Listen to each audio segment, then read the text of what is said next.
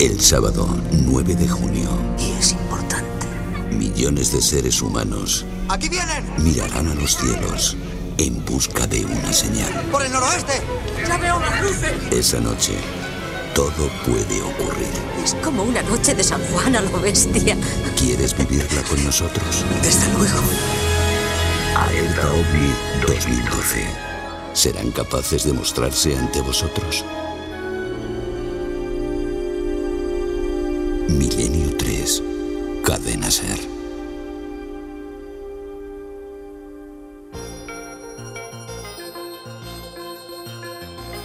Milenio 3. En la cadena Ser. Con Iker Jiménez.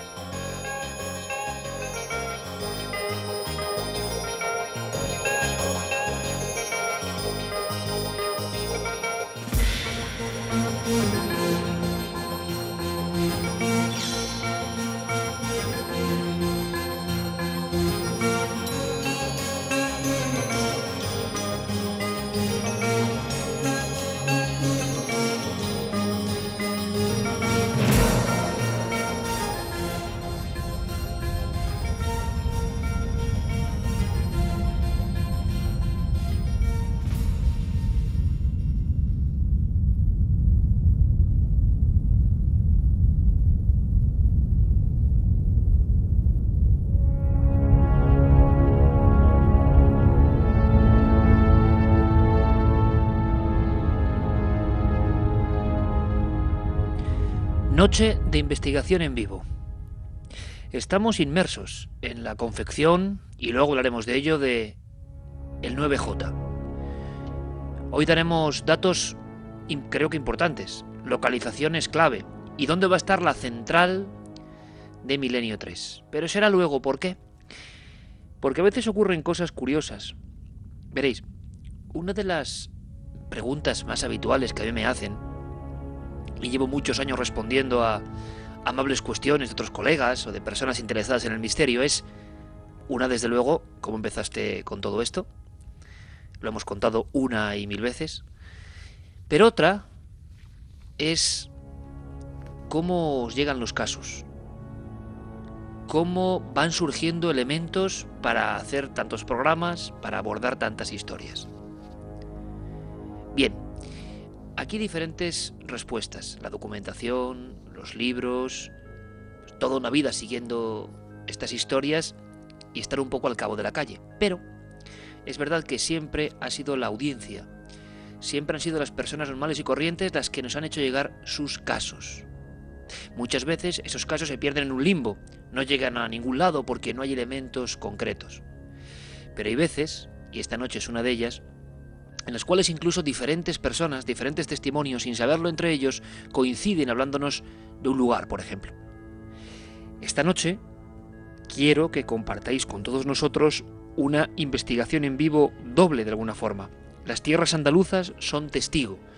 Las tierras primero de la provincia de Córdoba y después de Sevilla serán entornos de nuestro peregrinar.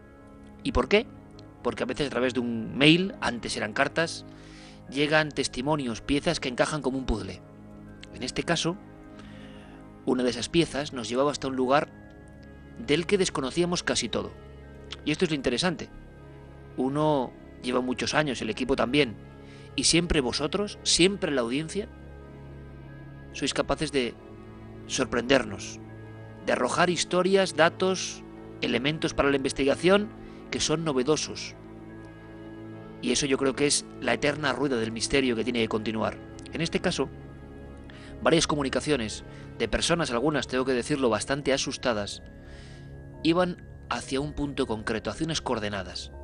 Un lugar que, por lo que tengo entendido, está lejos de todo y de casi todos.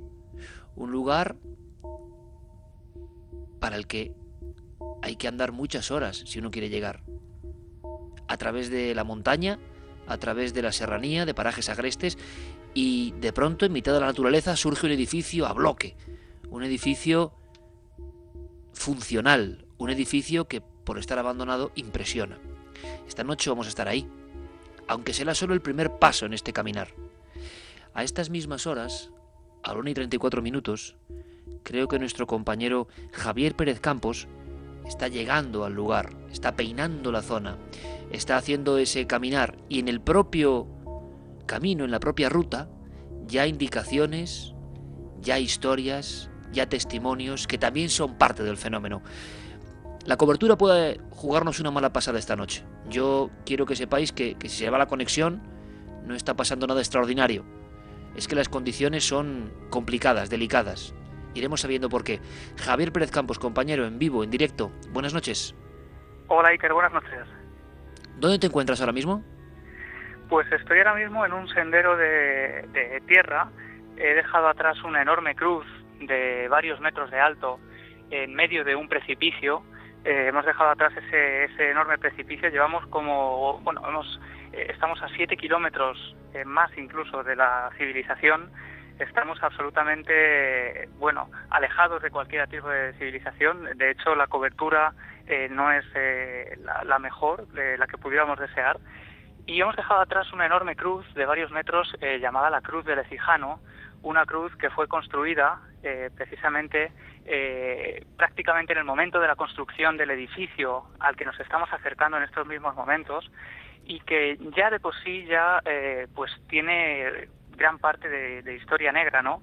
Porque esa cruz de Lecijano eh, fue mandada, bueno, fue construida casi por, eh, por devoción, por, por una promesa cumplida. Y cuando el hombre que construyó esta cruz, debemos imaginarlo eh, andando esos kilómetros y kilómetros, largas horas, por un sendero complicadísimo, constantemente acompañado por un precipicio al que es difícil alejarse sin sentir, sin sentir vértigo, ¿no? Al acercarte a él y cuando él llegó a ese lugar donde erigió esta enorme cruz de granito blanca, que parece, bueno, que es un enorme contraste además en medio de la naturaleza, eh, falleció. Este hombre falleció en ese último intento por, por cumplir su promesa y, bueno, es la primera leyenda que encontramos en el camino. Le voy a pedir a... Sí, eh, le voy a pedir a Yeray, digo, Javier, compañero, que incluso quite la música en este momento, porque yo creo que captemos toda la fuerza del lugar. Tú estás caminando ahora eh, en este entorno, te espera un lugar que vamos a ir descubriendo, pero es que encima en todo este valle eh, escuchamos la naturaleza, escuchamos tus pasos, naturaleza en plena noche, en una comarca maravillosa, en pleno corazón de Córdoba, pero también hay, aparte de esa cruz y de promesas y de aparecidos, está la historia de una serie de luminarias que, que han acompañado a muchos viandantes como tú ahora mismo a estas mismas horas a lo largo de los últimos años. Eso es porque, bueno, aparte de, este, de esta supuesta aparición eh, de este hombre que falleció colocando la cruz en este lugar, eh, ya el lugar, la plena Sierra Virgen eh, de Hornachuelos, siempre acompañada por un pantano, además, bueno, y por, y por el río Bembeza, tiene esas historias de luminarias que parecen emerger en mitad de la noche de, de, ese, de ese río y que se pierden en mitad de la montaña. Precisamente por eso se cree que uno de los nombres que se, que se dan a este cerro es el de Cerro de los Ángeles y también eh, en, ese, en esa lista de, nombres curiosos y de toponimia encontramos otros nombres como el Barranco del Infierno, por ejemplo, que hemos dejado atrás hace unas horas y que, y que desde luego, eh, bueno, eh, indica un poco lo, abrupto del lugar en ese lugar en plena noche, en ese caminar, llegando hasta un edificio que luego descubriremos, un edificio que, contrasta con lo agreste del entorno. ¿Por qué estaba ahí? ¿Por qué estaba ahí solitario? ¿Por qué esos miles y miles de metros cúbicos de cemento? ¿Qué, ocurrió allí? ¿Por qué nos han escrito diferentes personas indicando que ocurren cosas, que han vivido historias de pesadilla? Queremos descubrirlo y queremos eh, que vosotros escuchéis en tiempo real, según Javier Pérez Campos va llegando. Yo creo que va a haber muchas sorpresas, pero incluso en el camino donde estás ahora mismo, que por cierto, ¿tienes, tienes buen clima, eh, Javier? ¿Te está acompañando la noche en ese aspecto? Sí, tenemos una noche, además el cielo está completamente claro, eh, unas temperaturas eh, bastante agradables, digamos, que acompañan a, esta investigación, porque si no, desde luego, entre lo dificultoso del camino, las horas y horas y horas que tenemos que andar hasta llegar hasta, hasta aquí, hasta este lugar, eh, pues es bastante complicado y aparte, con todo el equipo, con los sacos de dormir, porque vamos a pasar la noche además en este lugar, porque desde luego lanzarse al camino con esta oscuridad absoluta es una auténtica locura. Vas pertrechado de linternas, equipo de walkie-talkies y, y no se puede acceder con vehículo, digamos, hasta el punto donde tú quieres estar. sí, eh, hasta este punto no hemos podido acceder con vehículo y, y, bueno, además eso nos ha permitido contactar, bueno, y hablar con otra gente, ¿no? Eh, nos han dicho, por ejemplo, nos han hablado de datos que no conocíamos para nada, por ejemplo, vigilantes de esta zona que han vivido también fenómenos extraños y que, bueno, que no lo han pasado del todo bien. Los propios vigilantes de terrenos limítrofes eh, a este lugar, porque está cercano también a algún en que otro coto de caza. Ajá, ahí la historia, justo donde te encuentras ahora mismo, y repito que, que nuestro público en ningún momento piense en cosas extrañas, es el sonido de la naturaleza, si escucháis algo extraño de fondo, luego ya veremos en el edificio, pero la cuestión es que hay una historia muy intrigante, sinceramente, muy de la España mágica, eh, un señuelo importante y que ha recogido el vuelo, que es la historia de, de una penitente. Sí, eh, precisamente además antes de la construcción de este edificio al que estamos a punto de acceder, en pleno siglo XV, eh, esta zona es una zona de cuevas, de cuevas naturales, a las que el jueves, por ejemplo, estuvimos accediendo y, es cierto que, es bastante peligroso incluso intentar acceder a ellas por lo cerca del precipicio y por lo estrecho del camino, ¿no? Y en una de esas cuevas eh, se recluyó una mujer eh, que pasó a la historia de, de, este lugar como la mujer penitente. Eh, en ese lugar se recluyó esta mujer, eh, al parecer, para redimir sus eh, pecados y se metió en esa cueva durante 10 años. 10 años encerrada en ese lugar sin salir salvo para, para intentar obtener alimento, ¿no? Apenas algunas plantas y, y lo poco que, que, la rodeaba en este bosque. Eh, al parecer esa mujer falleció también allí, eh, justo debajo de, podemos decirlo ya, del monasterio. Es un monasterio al que vamos a acceder. Ella falleció en una cueva debajo de ese monasterio y también eh, parece ser que ha sido vista por muchos de los caminantes, de los senderistas que recorrían justo la montaña de enfrente y que, bueno, desde donde observaban una panorámica eh, sencillamente alucinante, Iker, te puedo decir que el impacto visual del lugar eh, es sobrecogedor. ¿Qué estás viendo ahora mismo, lo Javi? Pues ahora mismo eh, ¿Puedes tengo, parar? tenemos ya, sí, tenemos ya adelante, eh, paramos aquí, ese edificio, un edificio, eh, bueno, eh, sencillamente tremendo, hormigón, varios, eh, son varios bloques de hormigón, eh, metros y metros y metros en medio de la sierra, en medio de este paraje natural que se observaban ya desde varias horas antes de llegar a, a este edificio y coronado además por una enorme cruz de unos 8 o 9 metros de, de, altura, oxidada ya por el paso del tiempo, y dice eh, Seminario eh, de Los Ángeles. No hay luz. Actualmente, su no hay último momento no, ahora mismo no hay absolutamente nadie. Los miembros del equipo que, que, están aquí con nosotros y el resto totalmente abandonado, sin ningún ruido que nos haga pensar en, en, en, pues en ninguna ciudad cercana ni en ninguna persona. Y como te digo, Iker, en plena Sierra Virgen, todo verde, casi selvático, se erige este edificio, eh, hormigón, una mole de hormigón eh, completamente blanco y corroído por el óxido y son además eh, cuatro bloques diferentes de unas ocho o nueve plantas para que os ocho o nueve idea. plantas sí sí sí en medio de la sierra además eh, como te digo es inconfundible la silueta de este lugar y desde luego estremecedora. Nosotros cuando la vimos por primera vez fue el jueves eh, y teníamos eh, la luz de la tarde todavía y era estremecedora pero ahora mismo a estas horas alumbrándola solo con la con la luz de la linterna eh, te puedo decir que es casi un esqueleto enorme en medio de la sierra de Córdoba podríamos resumir, Javier, ahora que estáis delante y que vamos a investigar en vivo, eh, en un par de frases, lo que los diferentes testigos, las diferentes personas a lo largo de las últimas semanas habían ido escribiendo o anotando. Si tuviésemos que resumir haciendo un titular, ¿qué es lo que contaban? ¿Por qué nos hablaban de ese lugar? ¿Qué les había pasado ahí? Pues ellos habían venido aquí como senderistas, senderistas curiosos que, buscaban un poco un remanso de paz en la naturaleza. Algunos se lo encontraron por casualidad, para otros, sin embargo, para investigadores como Manuel Delis, que está aquí con nosotros, eh, fue casi una obsesión, una sana obsesión el encontrar este lugar. Y, y, muchos de ellos han vivido auténticos fenómenos extraños. Uno de los que a mí más me ha llamado la atención porque el fenómeno parecía interactuar con los testigos, eran golpes en las paredes. Golpes en las paredes eh, que parecían completamente humanos porque en uno de los casos eh, los testigos golpeaban las paredes como para responder y obtenían una respuesta, obtenían los, el mismo número de golpes que ellos habían dado. Te puedo decir, Iker, que nosotros hemos estado también esta noche en el edificio y hemos escuchado esos golpes. No sabemos, eh, bueno, desde luego optamos, ¿no? Porque puede haber una causa natural, pero, pero desde luego curiosos y ¿Los habéis, eran. ¿los, ¿Los habéis llegado a grabar, Javier? Sí, sí, tenemos además eh, dos grabadoras que hemos incluso ido distribuyendo por el edificio y desde luego que, se han grabado. Sonidos además de todo tipo, esos golpes serán los que más nos han eh, eh, llamado la atención y que si quieres ahora te ampliaremos e incluso te contaré desde el sitio donde los hemos escuchado. Perfecto, primera conexión, Javier Pérez Campos, compañero, em, va también con otro colaborador, Manuel Delis, que em, también fue una de las personas que, que mejor ha investigado esta historia y que, como pasa muchas veces, se traza una curiosa relación entre un enclave y una persona. Y sobre todo porque hay acontecimientos que yo creo que sinceramente ponen la carne de gallina a todos los niveles, eh, nivel fenomenológico, nivel humano incluso. Pero eso lo iremos descifrando a lo largo de la noche. Eh, en unos minutos conectamos de nuevo. Ojalá la cobertura eh, siga estando a este nivel.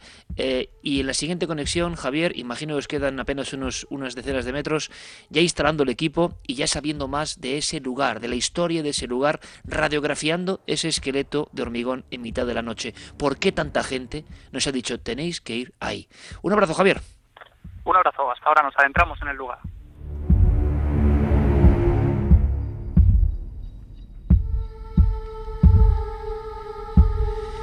Jeremy Martínez en la nave del misterio de los sonidos, sonidos muy especiales y a veces, ¿verdad? Eh, el mejor sonido para descomprimir, para escuchar un poco el oxígeno de la sierra es es la propia nada, los pasos de nuestro compañero. Em, y vamos a ver qué ocurre ahí dentro, simplemente con todo el sano escepticismo, pero es verdad, y tengo que repetirlo, que no conocíamos la fenología de este lugar, conocemos muchos lugares, lo sabéis bien, hemos estado en muchos sitios, y este es uno nuevo, y nos ha sorprendido. Eh, que diferentes vías de contacto, diferentes personas, diferentes edades, diferentes profesiones, y todos enlazados por algo que podríamos decir miedo, que han pasado mucho miedo, que no quieren volver. Manuel Delis sí lo hace y se lo agradecemos.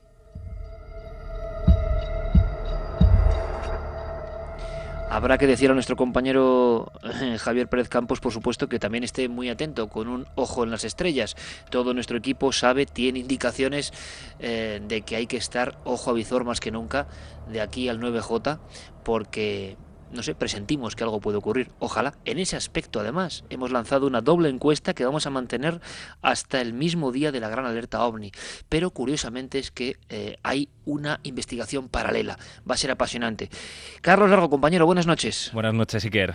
Vamos a hacer una cosa primero. Em, vamos a hablar de esa encuesta, vamos simplemente a oxigenarnos un poco.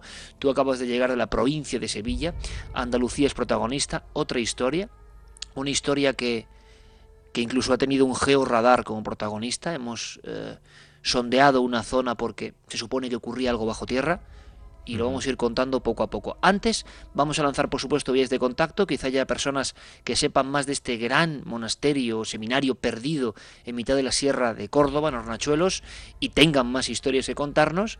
Quizá desenterremos algo importante, pero también eh, lanzamos eh, no solo las redes de contacto, sino la encuesta y ahora os comentaremos una noticia muy importante en ikerjiménez.com para que vayáis ya eh, teniendo todos los datos, todas las señales importantes de la alerta OVNI. Vías de contacto abiertas, Carlos. Pues las clásicas, Iker. El correo electrónico milenio3 con número arroba cadenaser.com. También, por supuesto, la página web cadenaser.com con las frases de los oyentes. Y las redes sociales tan importantes para ese 9J y para el programa de hoy, por supuesto, en Facebook, en Twitter y en Google Plus, La Nave del Misterio. Y hablaba Iker de esas dos encuestas que hemos abierto en la página web ikerjiménez.com y que van a ser el debate de la semana durante varios días, que las dejaremos ahí puestas. Una de ellas, la pregunta, ¿se verán ovnis en la noche del 9J? Dos opciones, sí o no. Ahora mismo los resultados están así. El sí se lleva el 64,6% de los votos y el no 35,4%. También tenemos otra encuesta paralela, que bueno, queremos saber la opinión de nuestros oyentes respecto a los ovnis. ¿Qué son los ovnis? Damos varias opciones. En este caso tenemos naves extraterrestres, viajeros del tiempo, entidades de otras dimensiones, artefactos humanos secretos o confusiones y fraudes. Eh, si quieres, te doy los primeros datos. Perfecto. Ahora mismo, el 21,2% de los votos lleva artefactos humanos secretos. El 13 43,2%, eh, por, ciento, perdón, que me lo he saltado, naves extraterrestres. En segundo lugar, 21,2% artefactos humanos secretos. El 14,4% se lo lleva entidades de otras dimensiones. 13,5% 6% confusiones y fraudes y el 7,7% viajeros de tiempo.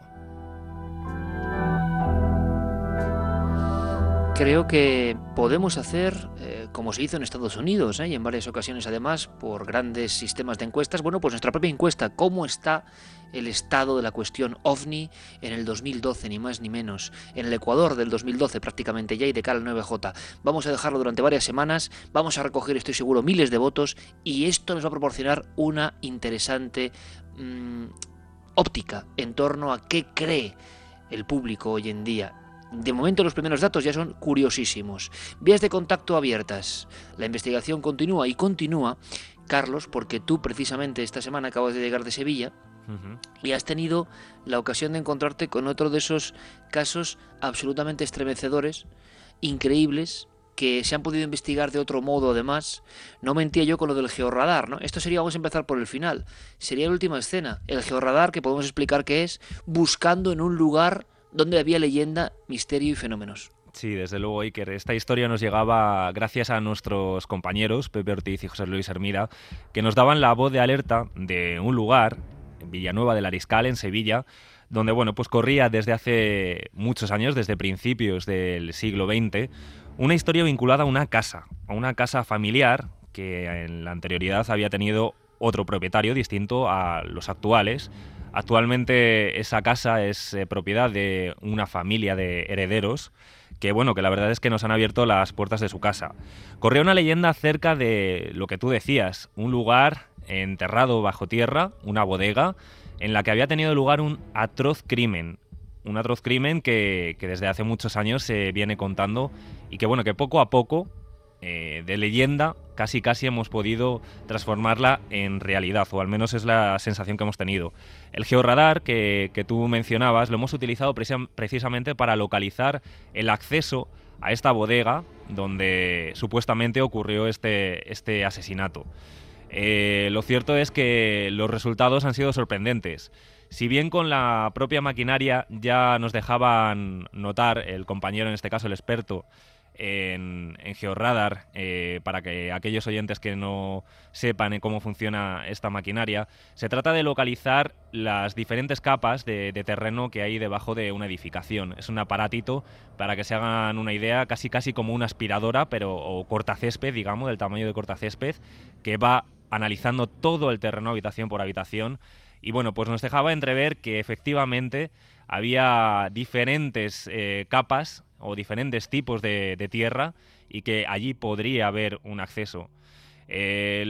casi casi de lo más reciente que hemos hecho, ayer mismo, de nuevo, hacíamos un nuevo, una nueva prueba, un nuevo análisis, unas catas y que Iker yo sinceramente me he quedado muy muy sorprendido con las conclusiones que hemos sacado. Bueno, pues era la segunda historia que se trazará en paralelo. Una en Córdoba, ese gran centro de hormigón abandonado en Hornachuelos y por otro lado lo que ha ocurrido en pleno corazón de la provincia de Sevilla donde incluso el georradar intenta desvelar un misterio. Está pasando, está pasando ahora mismo. Y mi idea, eh, mi interés máximo es que vosotros, amigos de Milenio 3, compartéis con nosotros todo lo que va ocurriendo. Datos, eh, datos positivos, incluso contradicciones, ¿por qué no? Elementos que son propios de una investigación según se va fraguando. Es muy diferente hablar de las cosas a todo lo pasado. Esto está ocurriendo ahora y quizá podéis ayudarnos a, entender un poco más esto de, del profundo misterio que a veces se cruza en nuestro camino. Más tarde escucharemos a otros compañeros que estarán en alerta OVNI, a Guillermo León, que os va a hablar del dossier especial que ya está en ikerjiménez.com. Esto es importante, ¿eh? en ikerjiménez.com ya un dossier especial, mapas, guías del cielo, algo impresionante que Guillermo ha ido estableciendo con todo el equipo, colaboración máxima, y ahí tenéis el auténtico eh, puzzle para bucear en lo que va a ser la alerta del 9J. Pero me comunica Jeremy Martínez, línea interna, que ya ha llegado. Hay una zona un poquito complicada, incluso a nivel de cobertura de los móviles. Em, y pendiendo de ese hilo, nuestro compañero Pérez Campos ya se encuentra, imagino, justo en la entrada de este lugar que queremos seguir fotografiando con las palabras, que no es fácil. Javier, buenas noches de nuevo, compañero. Hola, Iker, buenas noches. ¿Estás ya pues, eh, en el lugar? Hemos accedido ya a ese lugar, Iker, eh, a esa entrada eh, del edificio, estamos en la terraza del lugar, al lado de una fuente y bueno, nos hemos tenido que abrir camino casi como, como si estuviéramos en una selva. Ya te comentaba, ¿no? Que el lugar era eh, lleno de matorrales, matorrales y, ramas que llegan al pecho, que no ves lo que estás pisando y además ya nos ponían un poco sobre aviso cuando veníamos hacia acá, nos hablaban de que es un lugar eh, con, con, bastante fauna, ¿no? Incluso nos decían, nos alertaban eh, para que tuviéramos cuidado con las víboras, que, efectivamente son bastante peligrosas y más si nos encontramos a, pues a esos eh, siete kilómetros, más de siete kilómetros caminando de, un lugar. Por tanto, tenemos que tener especial precaución, incluso murciélagos que, que, nos han dado algún que otro susto y alguna que otra rata también, que, algún, bueno, pues los miembros del equipo también eh, han visto pululando por el edificio. Claro, y que pueden ser, hay que decirlo también, protagonistas de, de muchos de los sonidos o de sustos que pueden provocarse. Es decir, es el típico sitio abandonado, gigantesco, eh, y que está siendo devorado poco a poco por la naturaleza, de alguna forma, ¿no? Sí, la, naturaleza desde luego se va abriendo paso. Estamos ahora mismo rodeados de montañas y la estampa es eh, sobrecogedora porque, bueno, bajo el cielo estrellado, esta enorme mole, varios eh, metros de altura, las ventanas completamente rotas eh, y ventanas que además han sido protagonistas también en muchos de, los fenómenos que los testigos nos comentaban y que nosotros mismos el jueves y que cuando llegábamos eh, era una de las primeras cosas que nos llamaban la atención. ¿Qué pasó? Por eso precisamente hemos elegido este lugar. encima de esa ventana estábamos ya en la terraza eh, aguardando a los miembros del equipo cuando ya habíamos terminado las grabaciones, las entrevistas y demás, y volvíamos a partir eh, de regreso a Hornachuelos. Eh, en ese lugar en concreto, de pronto los, miembros del grupo que estábamos aquí formados de testigos y demás señalaban una de las ventanas porque se estaba abriendo completamente sola. La ventana estaba abriéndose delante de nuestras narices sola eh, hasta llegar a dar un golpazo, un fuerte golpazo contra una de las paredes al chocar el portigo contra la pared y instantes después al igual que se había abierto, volvía a cerrarse completamente sola. Lo que nos llamó la atención es que estando en ese, en ese jardín, en, al aire libre, nosotros, eh, al contrario de, notar eh, aire o corrientes de aire, hacía un calor espectacular y, lo curioso, lo que también nos llamó la atención es que el resto de ventanas del edificio que estaban limítrofes a esa ni se, ni se movieron un pelo, es decir, fue la única de todo el, grupo de esas seis ventanas de la fachada que se abrió y se cerró sola delante de nuestras narices. Podría tener una explicación natural, pero bueno, eh, nosotros desde luego mm, quedó la duda, ¿no? Eh, tenemos que ir sabiendo por qué se abandonó ese lugar, por qué estaba en ese sitio, qué ocurrió y contamos con un especialista que va a ser también un poco guía ¿no? en redescubrir esta historia. Pero me gustaría antes y antes de las noticias que escuchásemos uno de los muchos testimonios que nos han ido llegando. Es un breve fragmento, pero para que la audiencia de Milenio 3 se dé un poco cuenta de, cómo coinciden ¿no? en muchas cosas. Es Manuel Pluger, uno de los eh, hombres que allí pasó un momento pues bastante malo, ¿no? Como tantos otros eh, senderistas, montañeros, personas que, claro, caminan siete kilómetros de sendas y de montañas y llegan a un lugar y, y ese lugar, claro, impresiona ya. Imagino que la sugestión es fuerte. Ese, gran edificio encajado, metido, como si fuese una especie de, de, costra de la propia roca. Pero no tiene nada que ver. Esas cientos de, ventanas. ¿Cómo serán los pasillos por dentro? ¿Qué ocurrió allí? Bueno, vamos a escuchar el testimonio porque es uno de tantos y es ejemplo de lo que hemos ido recibiendo a lo largo de las últimas semanas. Es una sensación bastante extraña. Es como si te estuvieran mirando por la ventana, como si te estuvieran observando y aparte las ventanas y las puertas se cerraron y abrieron se abrieron solas con bastante fuerza. Y al llegar ya a llegar a la cruz del monasterio pues ya los tres aquí íbamos nos pusimos bastante malos con ganas de vomitar también. Y cuando llegamos pues escuchamos a gente pasos como si hubiera movimiento allí pero al final cuando entramos es que no había nadie y recorrimos todo el monasterio y estaba vacío completamente.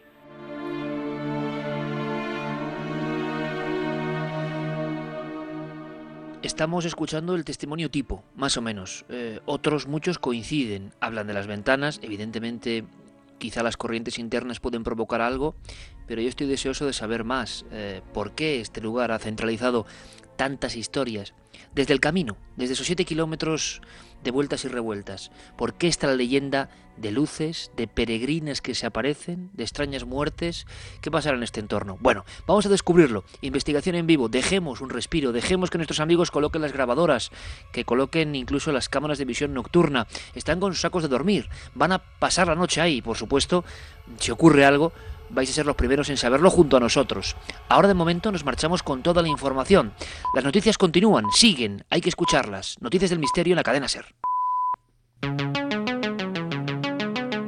Cadena Ser. Noticias del misterio.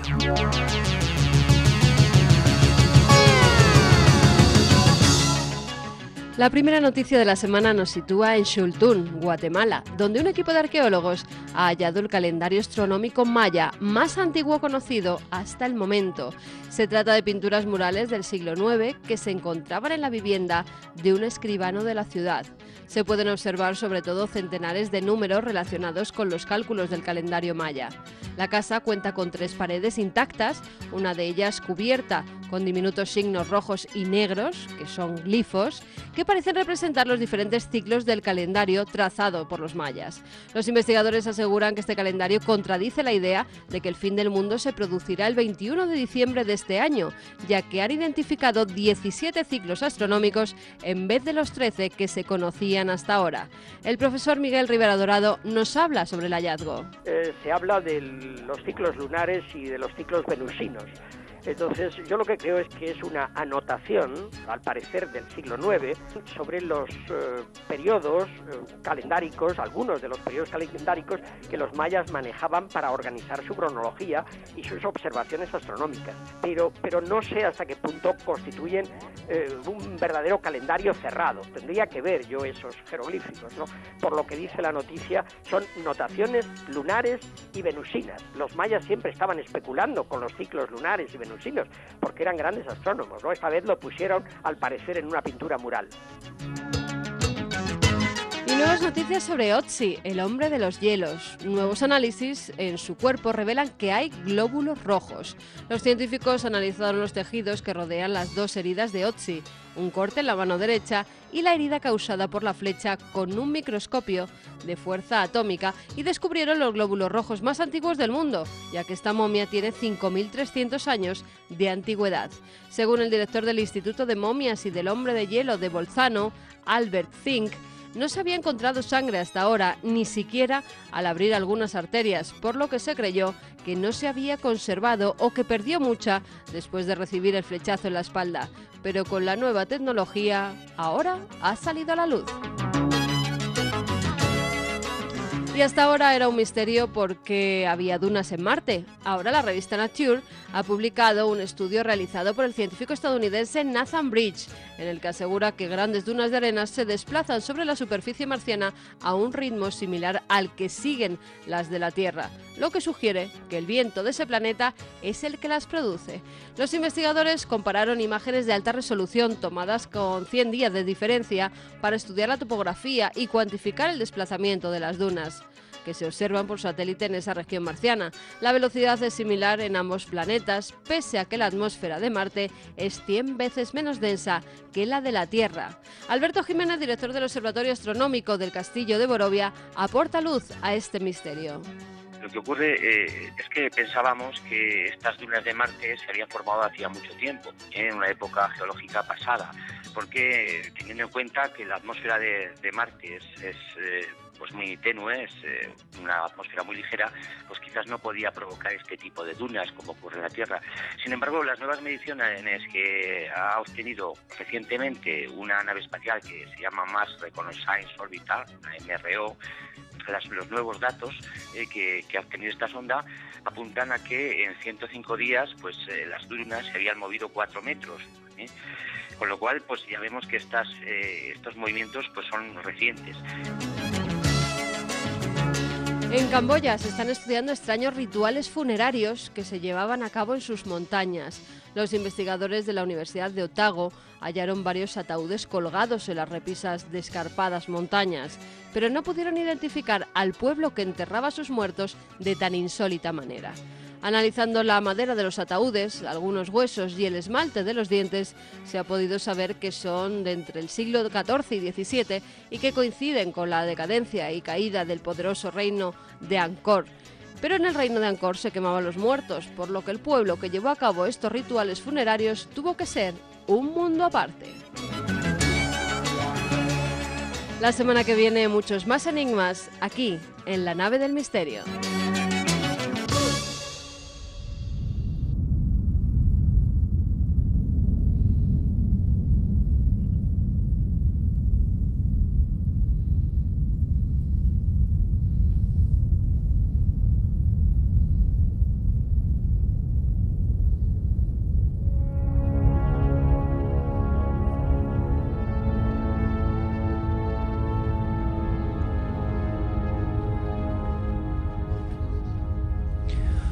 Un río profundo, un río virgen, un río de los que casi ya no quedan. Unas montañas impresionantes, unas montañas primigenias. Un entorno lógico para establecer un monasterio. Estos lugares no están elegidos al azar, nunca lo han estado. Entornos para escapar del mundo cotidiano, para trascender, dicen algunos.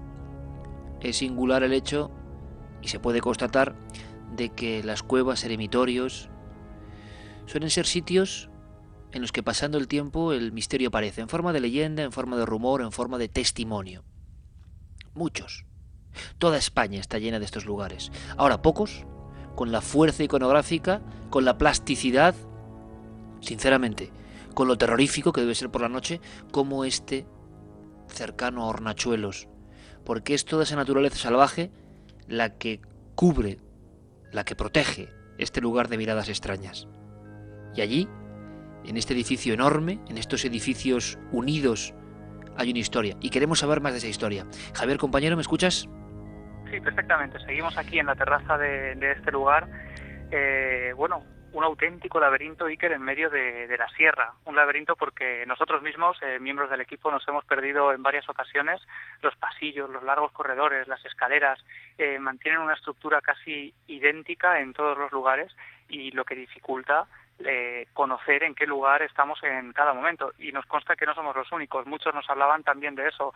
Pero es que además, escuchando eh, al testigo que estuvo con nosotros también el jueves, recuerdo que eso también es algo que nos ocurrió y que también nos pareció bastante curioso. Cuando llegamos a la tarde a este edificio, a las puertas, una enorme verja que da la bienvenida al lugar, antes de, cruzarlas, de atravesarlas y de entrar en el, en el sitio, eh, escuchamos también eh, como voces en el interior y creímos, llegamos a creer que podría haber alguien, quizá algún vigilante o algún otro curioso que se hubiera acercado al lugar. Lo cierto es que al entrar eh, no nos encontramos a nadie. Podemos imaginar además con el largo sendero que hay que recorrer y, dificultoso además para llegar hasta aquí, la gente que, que, llega a este lugar no es porque sí, ¿no? Es gente realmente interesada en este sitio. Por tanto, eh, bueno, tampoco, bueno, desde luego cuando nos ocurren estas cosas siempre buscas la respuesta más lógica. Quizá fue el eco eh, que en el barranco pues juega también malas pasadas, ¿no? Esa, ese, ese sonido. Pero bueno, eh, una anécdota más a la investigación en este lugar. Estáis acompañados ahora mismo por la luz de las linternas, eh, abriéndose un poco paso. Me gustaría, y me le gustaría seguro a la audiencia saber un poco cómo es por dentro el entorno. Y te acompaña un investigador que lleva mucho tiempo unido este, a este enclave tan curioso, tan raro, tan fotogénico también, ¿no? Sí, tenemos la suerte además de contar con él en, en, esta investigación y en esta noche es Manuel Delis, que ha escrito, ha investigado muchísimo y se ha convertido casi en una sana obsesión para él, porque cuando él empezó a investigar sobre este lugar no había absolutamente o prácticamente ningún dato sobre, sobre este sitio. Sin embargo, él eh, pues eh, con valentía digamos se adentró en estos en estos bosques tan cerrados y, y, bueno tuvo que hacer más de un, de un de una visita para poder dar con el lugar. Lo cierto es que se encuentra totalmente resguardado y si no vienes con alguien que lo conozcas eh, que conozca el camino y la ruta pues es bastante fácil perderse. Eh, por tanto yo creo Iker que él mejor que yo podría hablarte además de la historia de este lugar que además y creo que no por casualidad se ganó la fama de, monasterio maldito. Monasterio maldito ya con esa especie de, aura, ¿no? Eh, por cierto que me informan compañeros, eh, nos están llegando noticias que andéis con mucho cuidado porque conocedores de la zona eh, afirman, también puede ser otra leyenda, no lo sé, pero que, y lo dicen así, es un auténtico nido de serpientes o de víboras este sí, lugar. lo están contando, eh, Iker, están llegando bastantes mensajes, así que sí que, que extremen un poquito la precaución. Todos incidiendo en lo mismo, ¿no? Que hay una Sí. gran cantidad, por, por la naturaleza, por el entorno, de víboras, ¿no?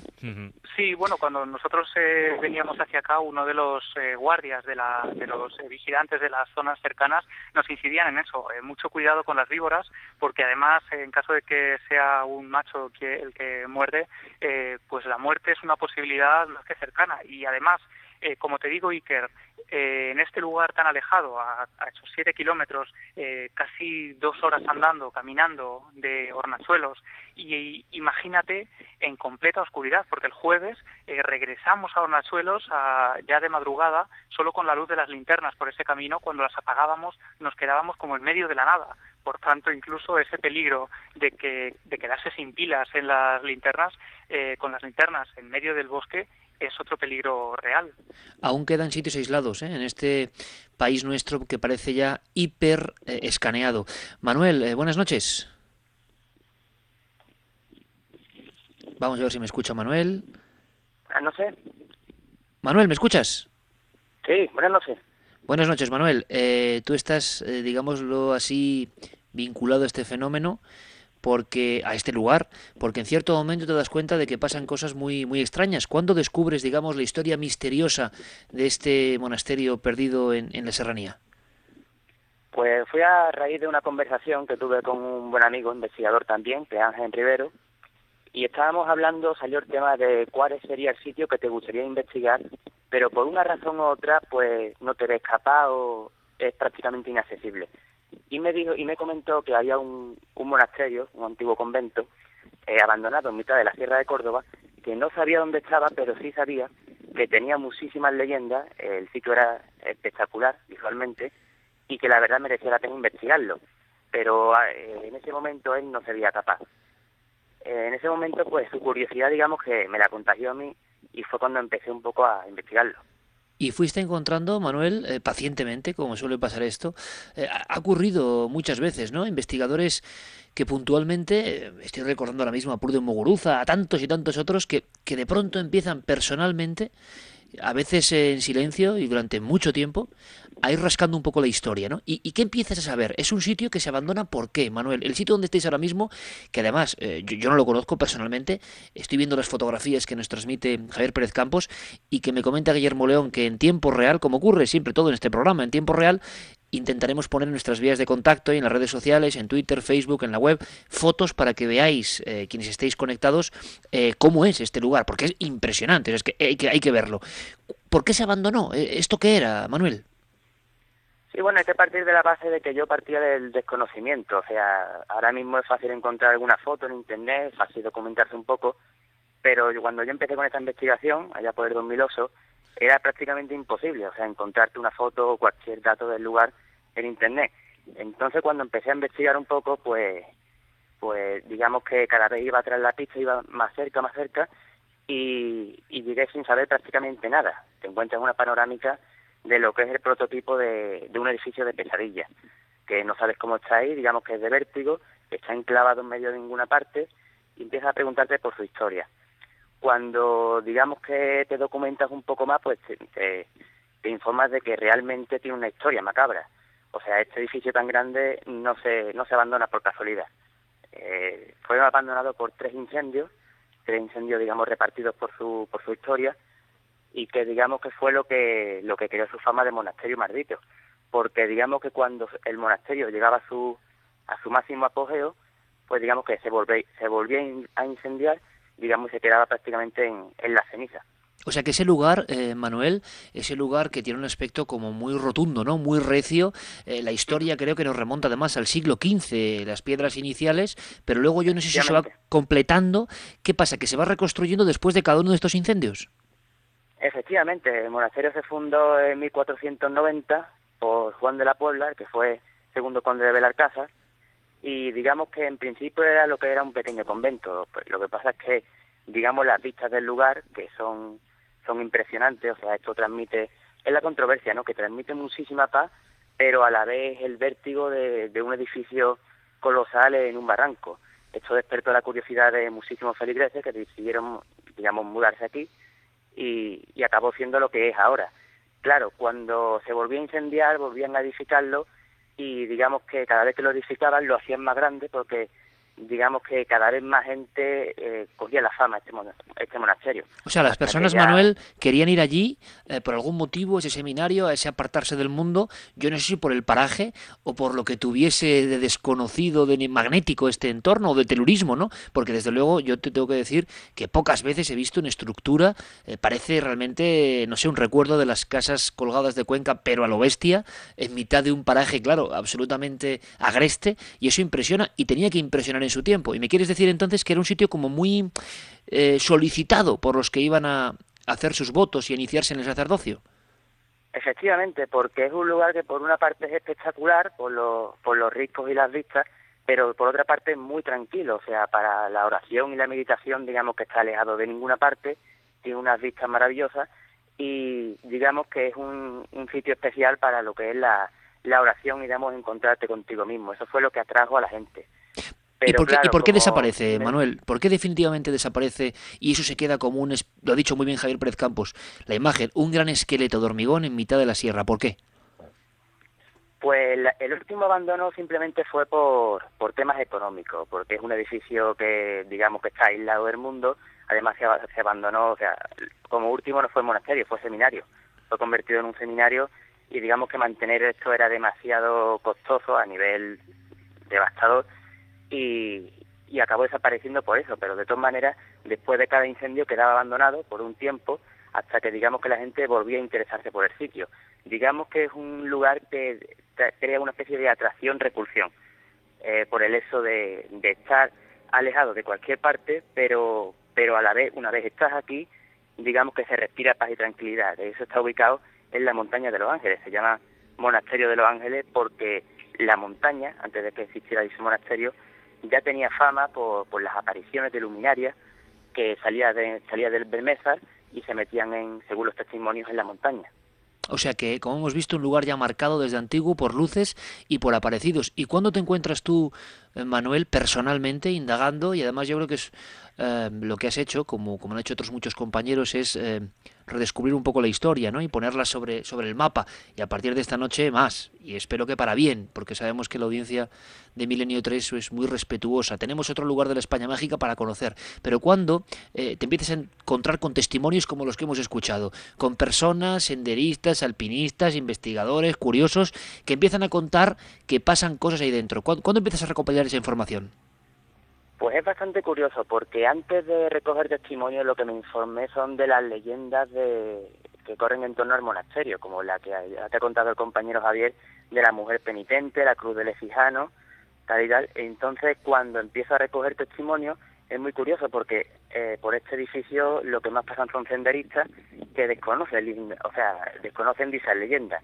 Jamás han escuchado hablar de la mujer penitente, de su cueva, absolutamente de nada, y sin embargo los testimonios verifican dichas leyendas. O sea, gente que no que jamás ha escuchado hablar de la mujer penitente dice que de su cueva ve salir una luz que se dirige al monasterio y que se pierde allí. Lo cual para alguien que está investigando este caso, pues digamos que le da muchas ganas de seguir y digamos que le da veracidad al fenómeno.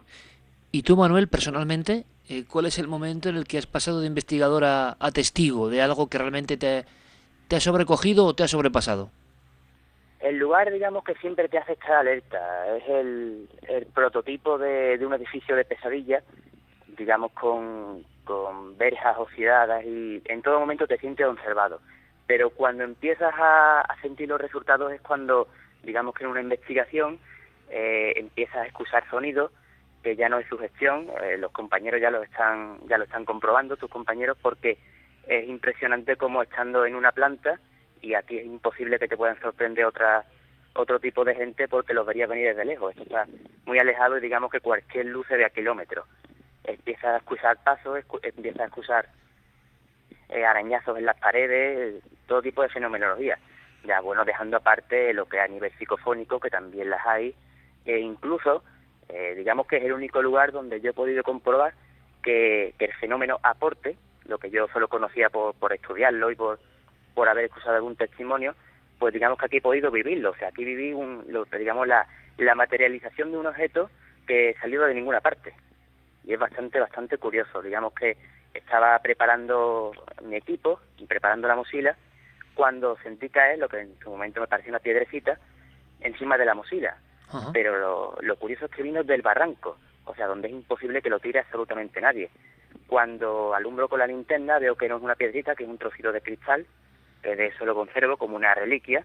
Digamos que los investigadores, bueno, no investigadores, curiosos del misterio, eh, es como una especie de cajón de reliquias, ¿no?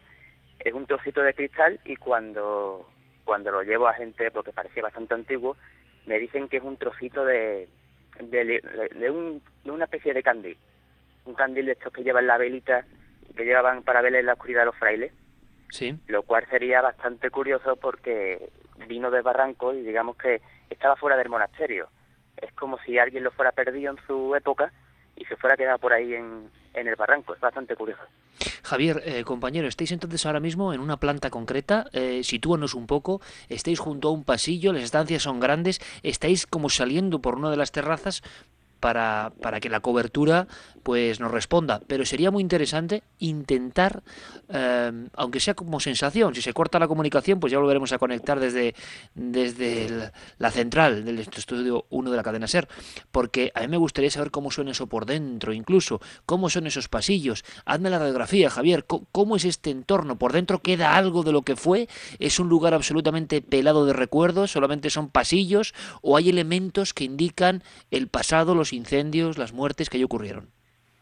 Bueno, encontramos, eh, desde luego, de su primera construcción en el siglo XV solo queda una pequeña capilla que hemos estado eh, observando ahora, pero de, de su posterior eh, ocupación por esos eh, frailes eh, quedan, por ejemplo, los colchones en las camas, quedan los dormitorios con esas... Quedan los colchones en las camas todavía. Sí, sí, sí, quedan los colchones, los somiers, eh, las, parecen que las habitaciones están prácticamente ocupadas, vemos las puertas de los armarios eh, como lugares muy reconocibles además dentro ¿Tú del puedes adentrarte en alguno de estos lugares, eh, Javier, en una próxima conexión, intentarlo?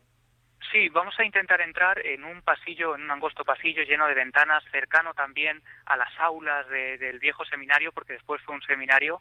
Eh, otro de los lugares que llaman mucho la atención, porque parece que se encuentran a la perfección, eh, son las, eh, la cocina. La cocina de- del monasterio se encuentra perfectamente equipada con los viejos fogones, con las cámaras frigoríficas, eh, mía. totalmente en la oscuridad. Y luego, por ejemplo, bueno, eh, desde luego el, el recuerdo de cómo este lugar ha sobrevivido a tres incendios y con esas escenas terribles. Por ejemplo, Manuel me contaba cómo eh, algunos de los supervivientes o de esas víctimas del de los incendios, eh, en un intento, eh, un último intento por sobrevivir, se lanzaban al vacío del barranco para intentar eh, eh, apagar sus llamas en el, en el río. Claro, porque el río pasa justo debajo de este lugar de tantos ventanales suspendido un poco, ¿no? Horcajadas casi de la montaña. Eh, a mí me gustaría, Javier, llegado a este punto, si podemos, yo no lo sé técnicamente, ¿eh? cómo estamos y en qué circunstancia estáis exactamente ahora, si incluso podríamos hacer una división, cada uno por un lado, y poder volver a conectar, porque hay un par de historias que, que me interesan mucho. Primero, qué tipo de apariciones, si es que las ha habido dentro del entorno, han ocurrido, qué ha pasado con esas voces eh, y sonidos que vosotros mismos habéis escuchado, y también sé de una historia eh, que quizá Manuel quiera ahondar algo sin dar muchos más datos, porque sé que es una historia un poco densa e incluso un poco trágica, porque ha habido algún investigador que después, vamos a decirlo así, poco tiempo después y estando eh, en el ámbito de esta investigación, pues falleció fulminantemente, ¿no? Imagino que eso pueda tener que ver o no con la historia del sitio, pero sí que impresiona mucho a las personas que conocen el, acontecimiento. Eh, Manuel, eh, ¿podemos comentar algo de, esta historia? Hay un investigador local, creo que, vamos a decirlo así, que, que- que fallece de un colapso en pleno proceso de la investigación, ¿no? O poco después. Sí, bueno, te- buscarle una relación es, digamos, aventurado, pero sí es curioso que, que un amigo investigador, pues, digamos que fue su última investigación. Yo los guié hasta aquí, se interesaron por el lugar, lógicamente por su, por su envergadura y su historia, y, y la verdad es que días después de haberlo investigado y haber sacado una psicofonía bastante extraña, pues, pues falleció. Falleció de un infarto, hombre, no es que fueran eh, extrañas circunstancias, pero que estaba muy bien de salud y digamos que no tenía no tenía ningún problema. y se encontraba días antes investigando en ese entorno que tú lo habías abierto un poco, en este, en este monasterio. De fue su, sí, de eso fue su primera visita. Además, le encantó, le, le encantó un material muy interesante del cual eh, van a pasarme ahora varias información porque yo no pude acompañarle, yo fui solo el guía en esa ocasión, aquel día tuve que trabajar, pero, pero le guía hasta aquí. Y, y digamos que, que sí, que fue su última investigación y que, que quedó ahí, hombre, que el, el pobre, digamos que que no dio para más. Tienes eh, informaciones que, bueno, iremos completando si es posible, Manuel, y te agradezco mucho la labor y la ayuda y, y la forma de, de, hacer un poco la crónica de, de, este lugar novedoso para todos nosotros, pero eh, tienes la sensación, la sospecha de que en esa última noche en este lugar, antes del fallecimiento desgraciado de este investigador local, hubo incluso resultados positivos en la, en la obtención de psicofonías. Sí, la, aquella noche eh, a nivel psicofónico fue fue brutal porque porque se trajeron una psicofonía muy clara, se trajeron además unos sonidos que lo que se denominan claricencia, que son sonidos que salen de ninguna parte, pero los escucha en el momento, pero después no se graban. Y, y siempre vino contándome que, que allí se escuchaban muchísimas voces, que, que el sitio era impresionante y que por supuesto quería volver. La o sea que tú... Que... Uh -huh. Dime. No, o sea que Manuel, tú llegaste a escuchar a este investigador al regreso contándote lo que más o menos había ido investigando o había ido obteniendo antes de su muerte. Sí, yo llegué a hablar con él, de eso me dijo que estaba encantado con el sitio, que por supuesto quería volver, quería, hombre, no que se fuera a obsesionar, pero que, que le haya impactado, además que es un sitio que, impacta a cualquiera. Y, y sí, tenía una investigación pendiente y, y la verdad es que se quedó ahí. De eso eh, otro compañero malagueño y yo, digamos que eh, en parte por eso también queremos, estamos más ahondando en este lugar, también por él un poco. Es como una especie de trabajo que hay que acabar de alguna manera, ¿no?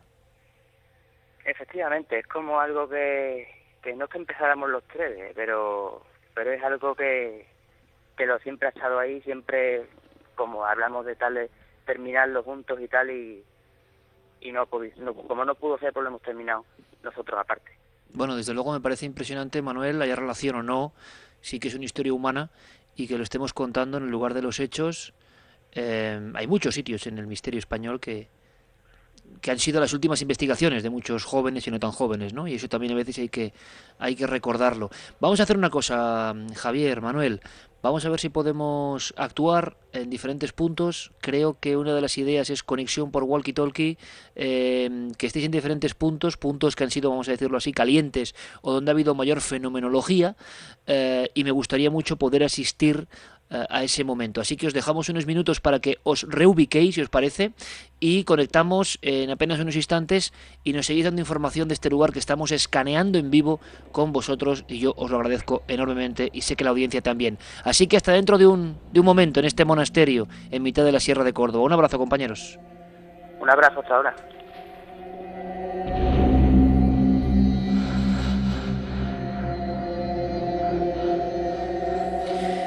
Carlos, compañero, ¿estás por ahí? Sí, aquí estamos, Iker. Vamos a hacer una cosa. Eh, vamos a dar unos minutos de descanso a, a, nuestros compañeros, simplemente para saber cómo continúa la investigación, aunque por supuesto si ocurre cualquier cosa, hasta las 4 en punto estaremos muy atentos, porque claro, ya esta historia de, de uno de los investigadores compañeros que, que, de alguna forma tuvo la desgracia después de investigar... Eh, a veces las novelas eh, se quedan cortas, ¿no? Eh, con algunas historias. Vamos con mensajes, si te parece. Carlos, repetimos vías de contacto. Había muchos buenos amigos y esto es un lujo, como siempre en este programa, la audiencia que tenemos, yo me siento muy orgulloso, porque lo que hacían es, por favor, tened mucho cuidado y dar indicaciones a nuestros dos amigos allí en el monasterio esta noche. Y no solo eso, Iker, están llegando testimonios de gente que ha pasado la noche allí también y que dicen y aseguran haber vivido fenómenos muy parecidos a los que hemos escuchado. Pues será información muy interesante para la investigación en vivo de Javier Pérez Campos.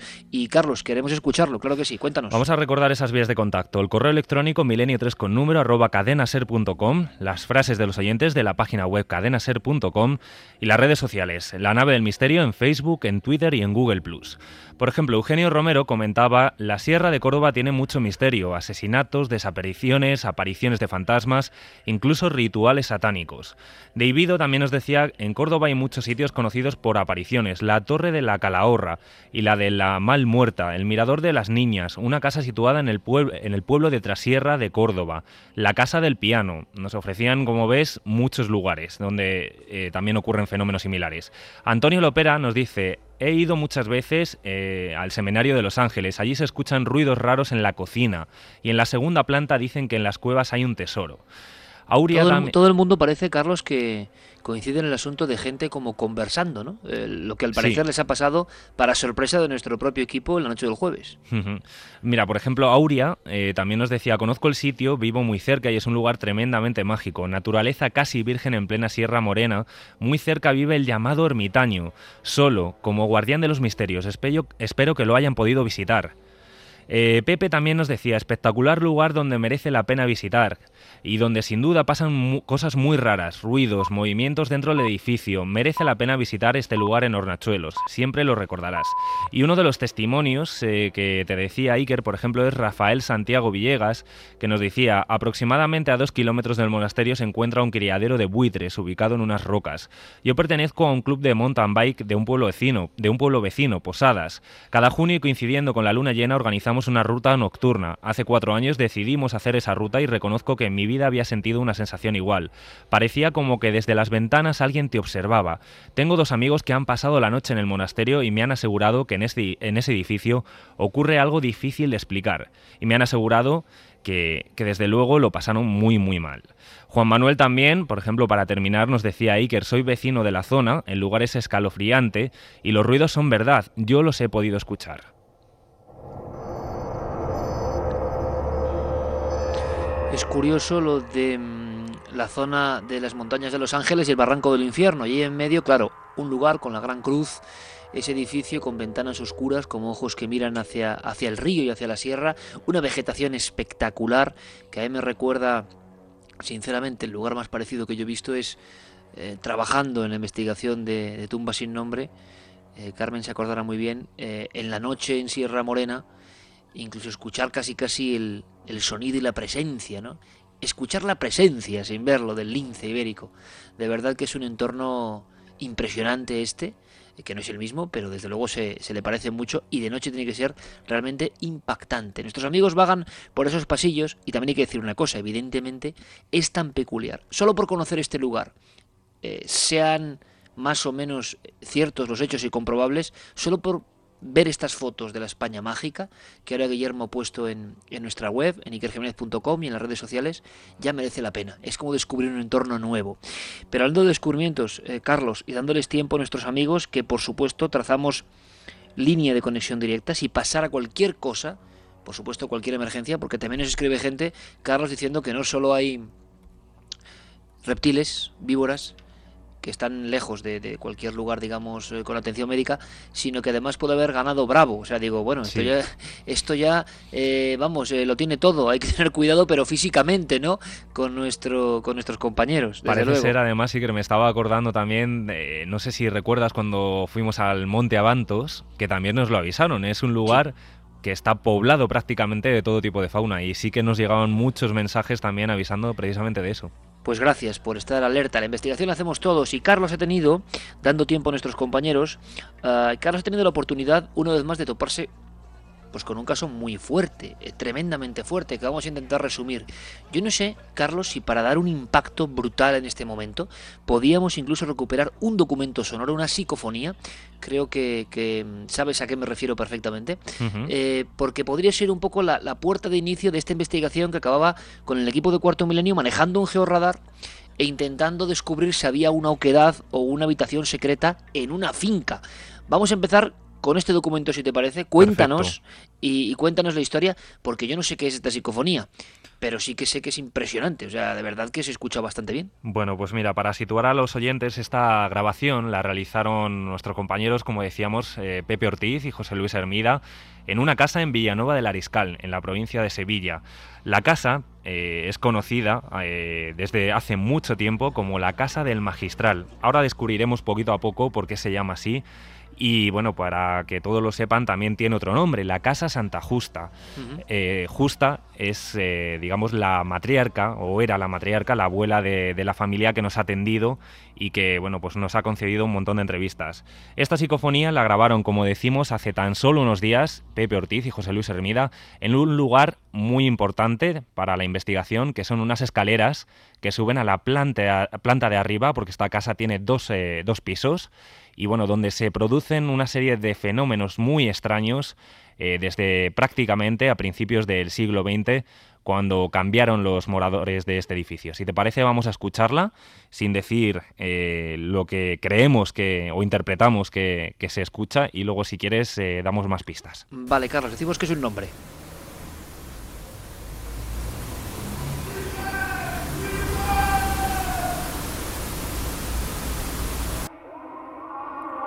¿Está la voz repetida dos veces, me imagino, o es así exactamente? Está repetida, está repetida bueno, precisamente. Es un alarido tremendo.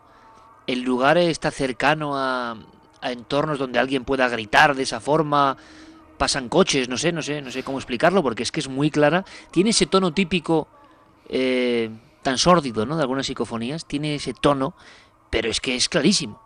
Pues lo cierto, Iker, es que es un lugar que está apartado de, del pueblo. El pueblo de Villanueva del Ariscal eh, pues es un núcleo que es pequeño relativamente, aunque sí que tiene, ha crecido en los últimos años. Y esta casa, eh, como decimos, se construyó en 1906. Antiguamente, eh, solo un único camino llevaba a esta casa y estaba aislada. Actualmente se encuentra ya unida a otros chalés nuevos de nueva construcción, pero está totalmente abandonada, está apartada al final prácticamente de, del pueblo y es lo que precisamente nos ha llamado la atención que justamente eh, cuando grabaron, nos lo contaba tanto Pepe como José Luis, eh, lo dejaron todo prácticamente cerrado y con un silencio que allí no pasaba absolutamente nadie y en toda la grabación, que duró prácticamente una hora y media, dos horas, no se escucha ningún ruido, algún ruido de, de algún coche que pasa por ese camino, pero no ninguna voz. Y esa voz además parece que, que, tiene como reverberancia, que tiene como eco, como si estuviera en la propia casa y nadie y se podía haber colado. Dice un nombre que nosotros eh, interpretamos. No lo digas, no digas. Vale, Quiero perfecto. volver a escucharla, por favor. Vamos a ver si Jerey nos puede poner de nuevo el documento, porque ahí hay alguna psicofonía de este tipo, en plan grito, alarido. Mm, tiene algo, tiene algo. Yo no sé qué tiene, pero a mí cuando lo escuché por vez primera me impresionó, sinceramente. Ahora, es alguien que se mete en la casa y grita, aunque no es un grito directamente al micrófono, es un poco más lejano. Repetido dos veces, muy unido, pero desde luego esto no es eh, un error en la audición, está clarísimo el sonido. Ahora hay que saber qué es. Ocurre en esa casa del crimen y en esa casa del georradar.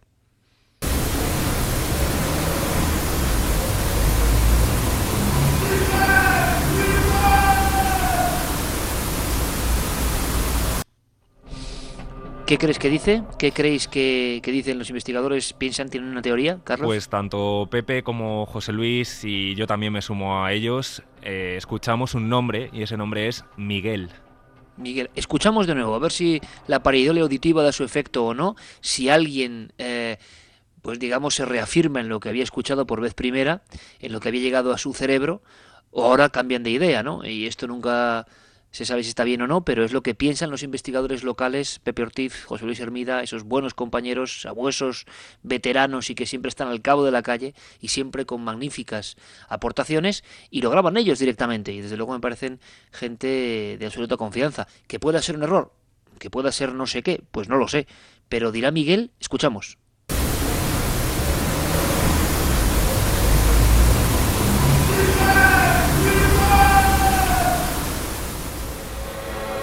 Desde luego lo que es un grito, un grito clarísimo. ¿Y esto cuándo se grabó, Carlos? Pues esto se grabó hace unos 15 días aproximadamente. Hace eh, unos 15 días tan solo. Sí, sí, hace. porque fue unos días previos a, a cuando acudimos allí eh, para grabar eh, en la casa, para el programa de televisión, para Cuarto Milenio. Ellos fueron previamente, precisamente porque miembros de la familia, eh, hace unos cuantos años, eh, hicieron también una grabación psicofónica por todo lo que estaban viviendo en el mismo punto, en la escalera. Y lograron también conseguir resultados: eh, tintineos de relojes como antiguos, como carrillones, voces, conversaciones que no prácticamente no se entendían. Y justamente intentaron eh, reproducir el mismo, la misma investigación particular que había hecho mucho la familia y consiguieron esta, esta voz. En toda la grabación no se escucha Nada más. prácticamente nada más. Carlos, eh, eh, ¿qué conexión puede haber con la realidad de un Miguel en ese entorno, con la historia de su supuesto crimen? Cuéntanos. Pues eh, indagando, eh, nuestros dos amigos sí que lograron sacar ese nombre o relacionarlo con una persona que podía haber eh, vivido en, en la casa.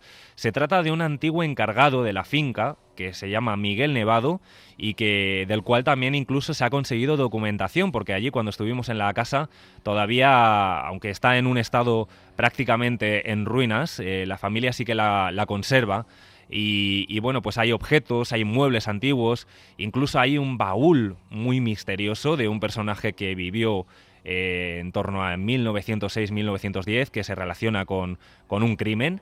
Y, y, bueno, mira, por ejemplo, eh, tenemos un, un corte precisamente de Pepe que nos aclara un poco más acerca de este personaje, de Miguel. Tuve que investigar también a ver si en esa casa eh, había vivido, había estado, había prestado sus servicios a algún hombre que se llamase, o una persona que se llamase Miguel, claro está. Pues, ¿cuál sería mi sorpresa? Que por su, hay, allí hubo una persona, un trabajador, que se llamó Miguel Nevado. Y tanto es así, tanto es así, que tengo en mi poder, tengo en mi poder una nota de una liquidación por de un trabajo ¿eh? de 200, eh, de unas 224 pesetas. ¿Eh? Le estoy hablando del año 1952. Carlos, historias del pasado, historias de trabajadores de ese lugar e historias que conducen hacia un primer crimen y un emparedamiento. Sí. Mm, un hecho como muy siniestro, una muerte desde luego a destiempo, muerte luctuosa, emparedamiento y a partir de ahí una serie de fenómenos que se prolongan en el tiempo, como estamos viendo casi casi hasta hoy. Sí, eh, además eh, lo primero que te puedes encontrar nada más llegar a, la casa es una verja que interrumpe el paso. Allí pone Santa Justa. Como decíamos, es el nombre de, de, una de las personas, digamos, de la matriarca de esta familia, eh, cuyo marido compró la casa al anterior propietario y se la regaló como un homenaje, digamos, a su mujer. Anteriormente, en 1906, es cuando se construye esta casa y, bueno, pues el primer morador es un canónigo, el canónigo magistral de la Catedral de Sevilla, eh, llamado José Roca y Ponsa. Este hombre eh, vivía acompañado de una especie de ama de llaves, de, criada, que se llamaba Dolores Sánchez, o al menos así es eh, lo que han podido rescatar también nuestros amigos investigadores, que es como se la conocía en el pueblo. Lo cierto es que era una mujer que, que se relacionaba, pero pocas veces porque únicamente iba al pueblo, como decíamos estaba apartada totalmente la, la casa de lo que era el núcleo central del pueblo, pues para hacer eh, tareas de compras de alimentos para este canónigo. Y bueno, pues eh, parece ser que, con los años esta mujer desapareció. No se supo nada de ella. Eh, en pocos días eh, nadie del pueblo tenía ninguna noticia. Y bueno, pues se cuenta como una leyenda, aunque sí que hemos encontrado también atisbos de, de realidad, de que este canónigo pues pudo un día matarla. Bien por celos, se cuenta por una historia de celos o, una, un malentendido que hubo entre ellos y bueno, pues eh, parece ser que decidió emparedarla viva en, una bodega que había abajo en, en, el, sótano de la, de la casa. Un sótano que a día de hoy está totalmente sellado y que es lo que hemos tratado de localizar con el georradar. En tiempo real, y esto es absolutamente increíble, pero es la verdad, eh, o sea que la experiencia del 9J puede ser maravillosa. Guillermo León ya coloca fotografías, imágenes de la finca donde Carlos Largo ha estado investigando, acaba de llegar con todo este material, todavía en tiempo de proceso. Lo alucinante es que estos dos lugares, por un lado el barranco y el increíble monasterio de hormigón gigantesco, ese esqueleto vacío en la zona de Hornachuelos, Córdoba, también tenéis las imágenes en increíbles.com y ahora también eh, las imágenes de la finca El Magistral. Y son dos lugares unidos por la absoluta soledad, la pátina del tiempo transcurrido, la sensación de que hay secretos. Claro, esa idea de una mujer emparedada vuela rápida, imagino por, por toda la zona de, de Sevilla, pero te vas encontrando Carlos, con testimonios de personas que hablan de fenómenos escalofriantes en este lugar. Sí, precisamente lo más impactante de esta historia es que es la propia familia, muchos de los miembros de la familia que, que bueno, son herederos actualmente, los que mencionan que han vivido en sus propias carnes estos fenómenos extraños.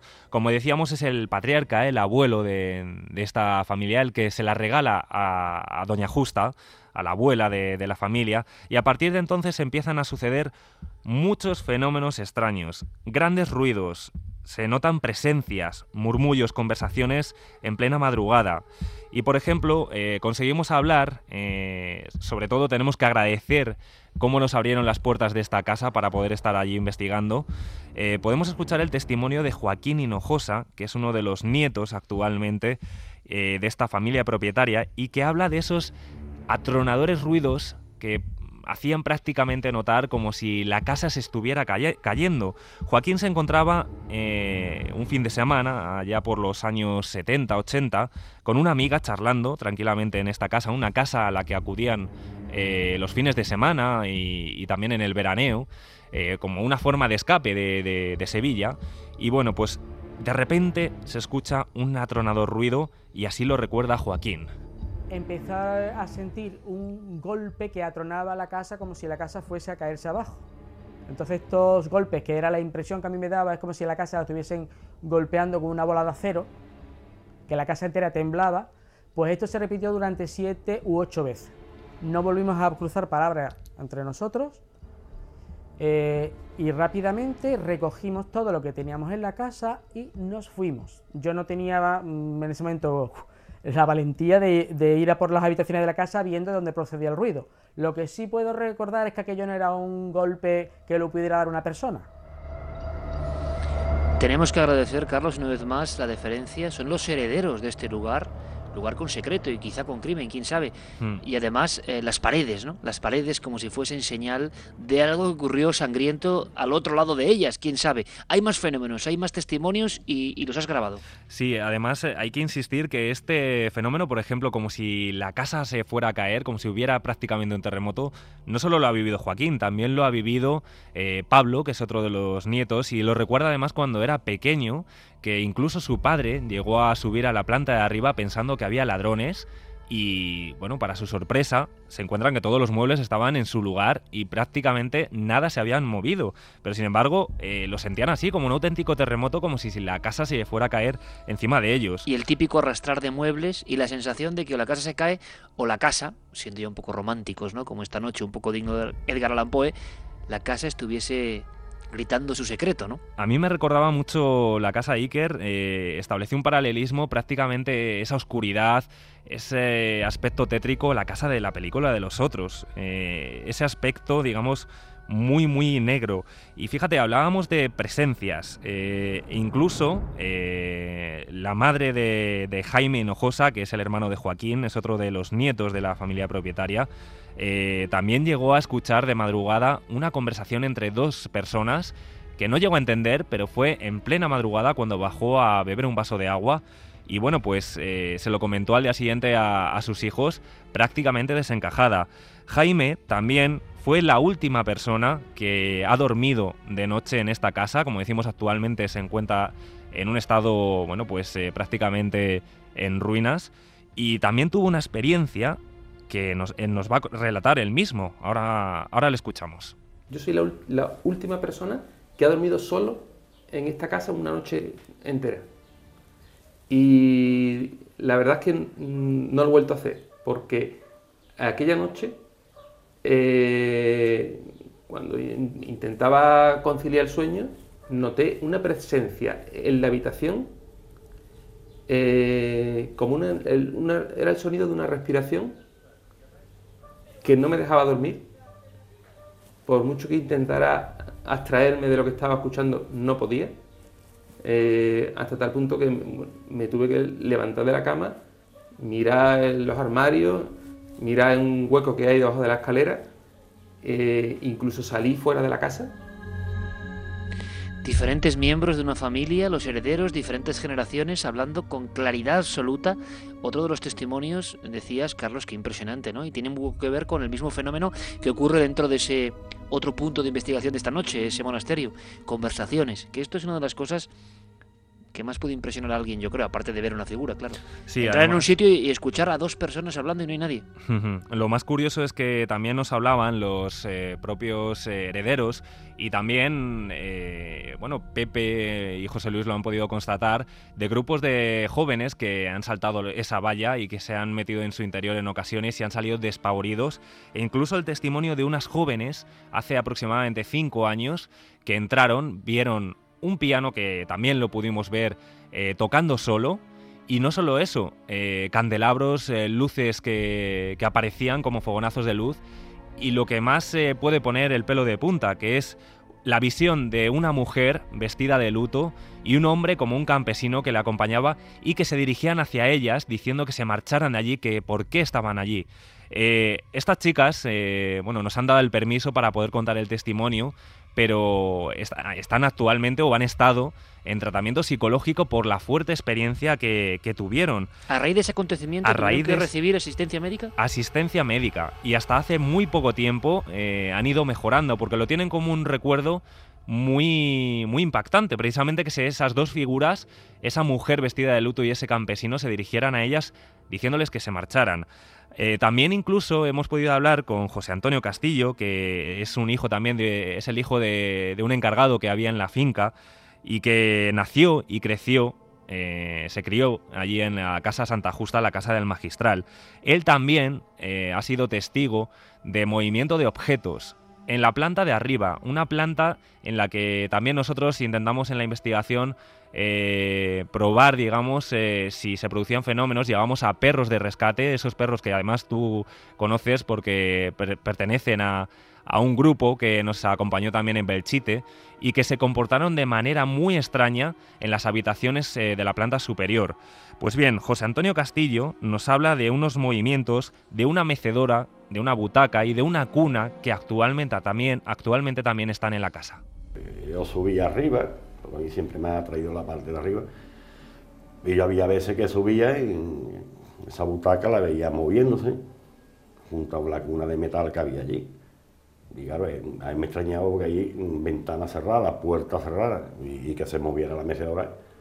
Y yo algunas veces pues, eh, la tocaba, la, la dejaba quieta, me daba la vuelta para subir la escalera o para subir a la otra parte de arriba. Y empezaba otra vez la, la mecedora a.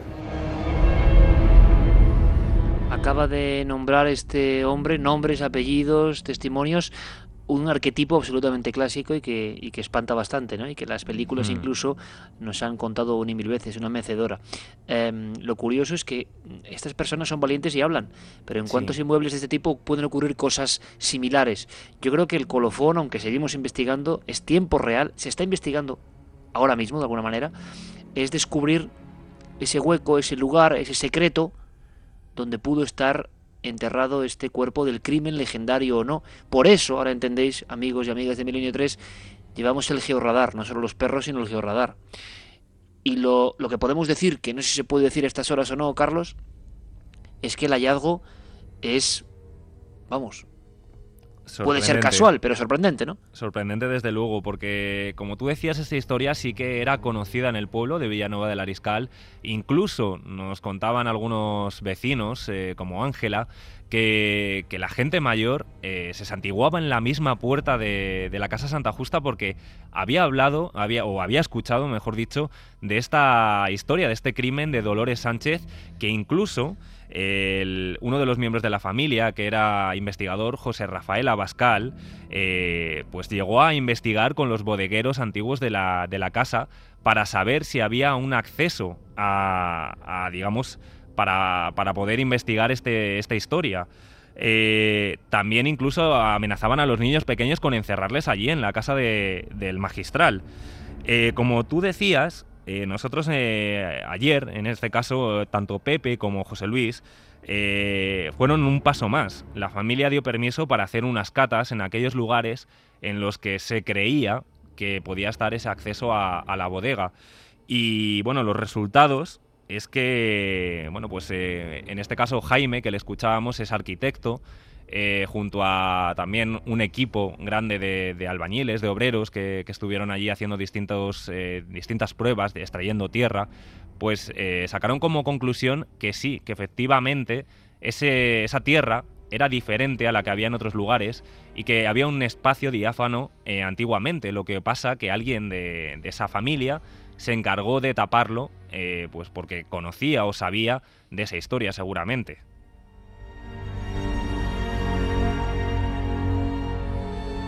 La leyenda la unimos al georradar y el georradar encuentra una zona, eh, un espacio apelmazado con otra tierra, quizá porque ahí está el secreto, ¿no? Nosotros vamos a seguir investigando, desde luego. Eh, son solo unos trazos de lo que ha ocurrido esta semana, estos días. Andalucía, dos historias paralelas, la finca El Magistral, casi nada, ¿eh? con todos los componentes clásicos y personas que valientemente hablan. ¿Y qué estará ocurriendo ahora mismo en Córdoba? ¿Qué estará ocurriendo en ese gran seminario abandonado? Los tres incendios, las diferentes muertes, la leyenda la desgraciada historia de un investigador que, que, se abrió al misterio por vez primera con esta expedición y, y luego pereció. Javier Pérez Campos, compañero, ¿me puedes escuchar? Hola Iker, te escuchamos ahora perfectamente. ¿Dónde estás? Pues nos hemos adentrado en las entrañas ya del monasterio y desde luego están pasando cosas. Eh, no sabemos si con explicación o no. Están pasando cosas. Sí, eh, los famosos detectores ¿no? de movimiento que nos acompañan en muchas investigaciones. Eh, ha saltado uno que tengo aquí en un, en un estrecho pasillo del monasterio. ha saltado hace unos cinco minutos eh, después de haberlo puesto hacía rato, y coincide casi con, porque bueno, ahora mismo en este momento el compañero Manuel de Lis está en la iglesia del edificio, a la que no podemos acceder por teléfono porque no tenemos cobertura, pero él estando allí eh, parece que ha escuchado y creemos que lo ha registrado porque tiene dos cámaras grabándolo constantemente, eh, un sonido de arrastrar de tejas eh, justo encima de, la iglesia. Y ese sonido Iker eh, lo hemos escuchado anteriormente de tres personas también del equipo cuando estábamos, acabamos de llegar prácticamente al monasterio, estaba y estando en la entrada, en una especie de patio con, con cuatro ventanas en el, en el, piso superior, hemos escuchado también no un sonido de, de, un caminar de algún animal, hemos escuchado casi como un arrastrar de escombros eh, encima de nuestras cabezas. Sabéis que estáis eh, solos, ¿no? Habéis comprobado un poco, habéis perimetrado la zona, no os ha acompañado nadie ajeno, nadie eh, que haya podido aproximarse al lugar después de escuchar esta conexión con Milenio 3. No, desde luego hemos peinado la zona, eh, estamos absolutamente solos en el edificio y precisamente además porque los murciélagos, por ejemplo, eh, no eh, alteren un poco la investigación, los detectores, por ejemplo, están puestos a ras de suelo, ¿no? A una altura que sabemos que los murciélagos no, no vuelan, ¿no? Oye, Javi, una cosa importante, el compañero Manuel Delis está en una zona, pero no podemos tener acceso a él, no podemos hablar ni siquiera vía walkie-talkie se le puede escuchar. Sí, por walkie-talkie, por ejemplo, podemos hablar con él, no sé cómo lo escucharíais vosotros. Vamos a intentar Javi, te escuchamos. Venga, perfecto. Vamos a intentar hablar con Manuel a través del walkie. Eh, no sé si lo vais a escuchar, vamos a proceder. Manuel, ¿me escuchas?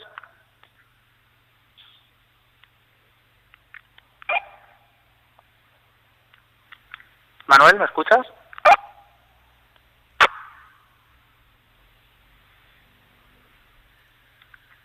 Estamos intentando dar con él ahora. Eh, ¿Él está en un lugar muy apartado de ti, Javi, en este momento? Sí, está a varios metros. Mira, ahora mismo lo, lo tenemos. Escuchamos. Manuel, ¿nos escuchas ahora mismo?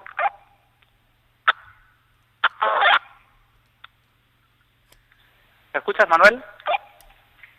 Sí, yo creo que oigo. Eh, pregúntale, Javier, perfectamente, pregúntale, no sé si me escucha directamente o si no se lo preguntas tú, Javier, en esta conexión triple en mitad del lugar. Él está en la cripta, en la iglesia.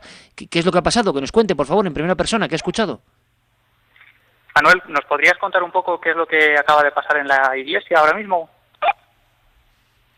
Pues hace un momento se han escuchado arrastrar como los escombros del bloque de al lado. Es lo que te creo tengo justo al lado, hay como una escalera y y como tal hace un rato escuchamos uno, como unos escombros arrastrarse como si algún animal los moviera, un animal grande, pues ahora mismo da esa misma impresión. ¿Un animal grande cree que puede ser eh, algún tipo de alimaña o ha visto algo que le haya extrañado? Eh, eh, están las cámaras grabando, ¿no, Javi? Sí, las cámaras están grabando además en, en todo momento y bueno, no sabemos si, si puede tratarse de, algún animal. Eh, le pregunto si quieres... Pero pregúntale si, si puede acercarse al lugar exactamente con el walkie-talkie y puede examinar. mm, me dice que se siguen escuchando justo ahora mismo. A ver, que, que Eh, voy a- abrimos comunicación, por favor. Eso es. Por favor, Manuel, ¿puedes abrir ahora mismo el walkie a ver si podemos escucharlo?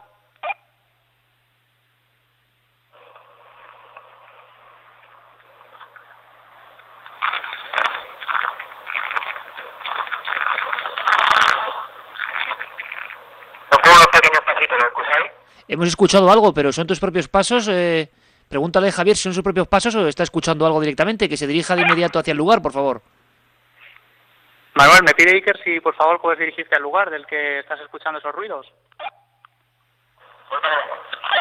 Se dirige ya hacia allá el compañero. Y como te digo, Iker, eh, desde luego, por ejemplo, cuando estamos ahora mismo en el- lo que hemos dicho que es el campamento base, ¿no?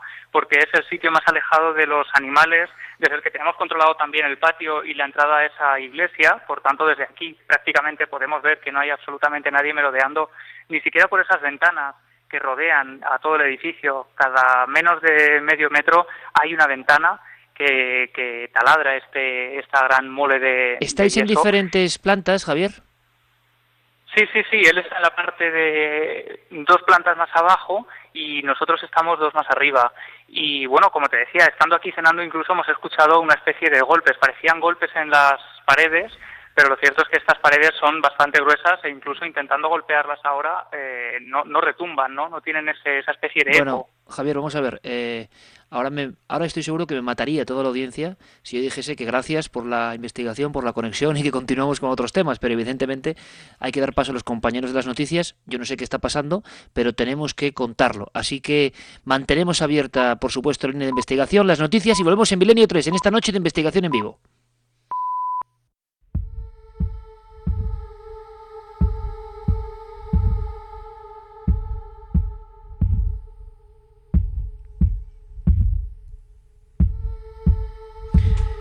Nuestros compañeros de los servicios informativos, eh, compañeros de la noche, de la madrugada, nos han contado en apenas cinco minutos lo que pasa en el mundo. Hemos escuchado muy atentamente, pero también seguro que muchos estaban pensando en estos cinco minutos qué ha podido pasar, qué ha ocurrido.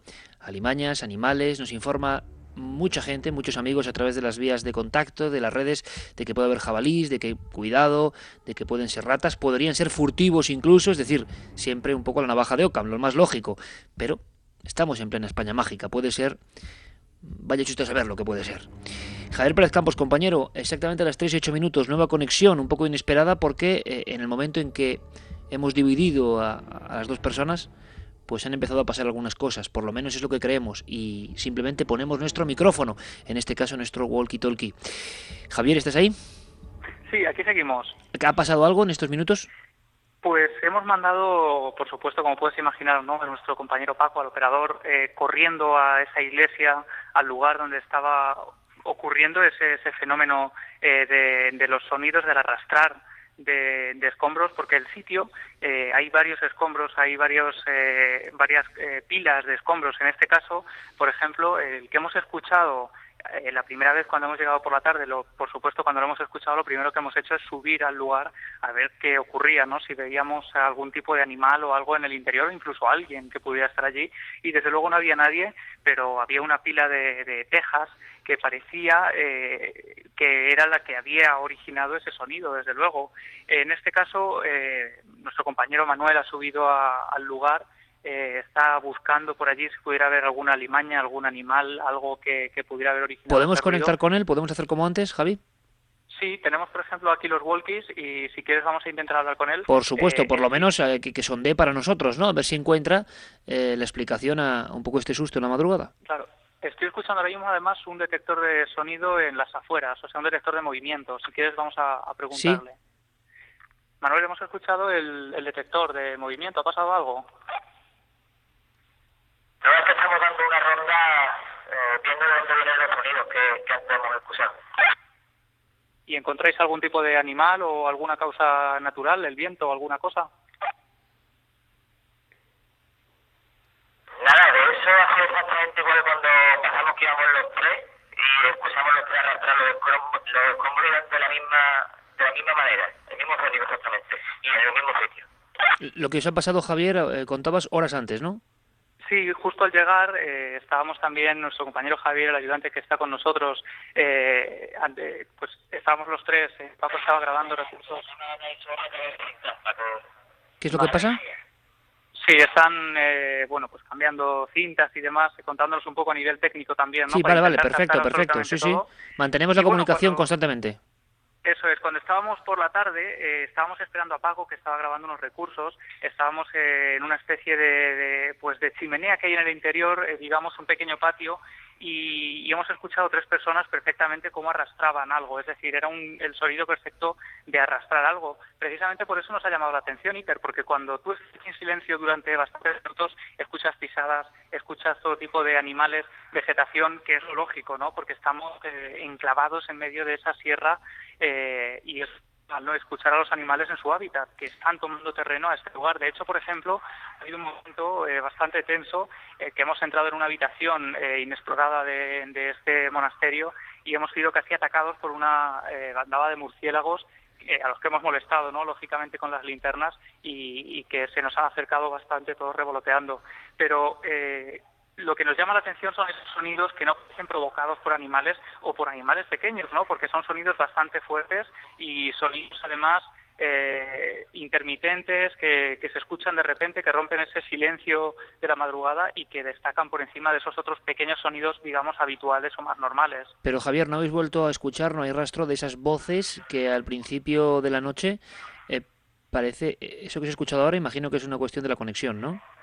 Sí, están ahora mismo eh, solucionando por el walkie. eh, Ah, perfecto, perfecto, problemas. perfecto. Estás tú separado en diferentes plantas y digo, no ha vuelto a ocurrir el fenómeno eso de las voces que otras eh, personas, otros testimonios nos habían contado, ¿no? Esa especie de charla. Sí, desde luego ocurrió la primera vez y eso es cierto que llegamos a pensar que bueno, pues que había alguien dentro, que quizá incluso ten- podríamos tener serios problemas para la investigación eh, a nivel de que nos dieran un susto, ¿no? Porque en un lugar así es fácil que, que eso ocurra. Pero cuando entramos nos dimos cuenta de que no había absolutamente nadie en el interior y fue una de las cosas que nos llamó la atención. De todas formas, está perimetrando y grabando todo con visión nocturna y con cámaras, o sea que cualquier elemento lo tenemos que tener registrado en imagen, no se nos puede escapar, sea lo que sea, para llegar a una conclusión. Por otro lado, en el entorno donde estáis, en las diferentes plantas, Javier, eh, una, una pieza de quedaba, ¿no? Ha habido apariciones, ha habido personas que ya no solo los sonidos, los golpes, los arañazos en las paredes, ha habido personas que han testificado la presencia de apariciones dentro de lo que es el inmueble. Sí, ha habido todo tipo de, de- esos testimonios, además de apariciones, ya no solo, bueno, incluso las fotografías, ¿no? El principal número de- de ese tipo de apariciones ocurren sobre todo, digamos, a las afueras del edificio, es decir, esa, esa mujer caminante que al parecer falleció en las cuevas eh, que se esconden o que, que están de difícil acceso además bajo este monasterio, eh, también la de ese hombre que falleció eh, precisamente cuando colocaba esa cruz que, por la que que había hecho una penitencia, eh, pero en el interior del edificio los fenómenos sí que, que más se repiten suelen ser los que tienen que ver precisamente con lo que estamos viviendo esta noche, con los sonidos y además eh, sonidos ya no solo a nivel, eh, digamos, eh, que estén ahí, sino que llegan a interactuar con las personas, esos golpes que de pronto te responden en las paredes o, por ejemplo, también con las puertas, eh, los armarios, nos comentaban una escena eh, de cómo el testigo ¿no? con el que hemos hablado al principio de la noche, eh, hay una habitación, eh, bueno, un baño lleno de puertas eh, que desde luego es bastante tenebroso además a estas horas de la noche eh, cuando hemos estado grabándolo. Él decía que él fue abriendo puerta por puerta porque había escuchado precisamente allí como emerger una extraña voz, esas, esas voces, esas especie de conversaciones que no se escuchan claramente palabras, pero que, parece que están ahí, eh, las había escuchado en ese baño, entonces él fue puerta por puerta pensando que había alguien escondido en ese lugar.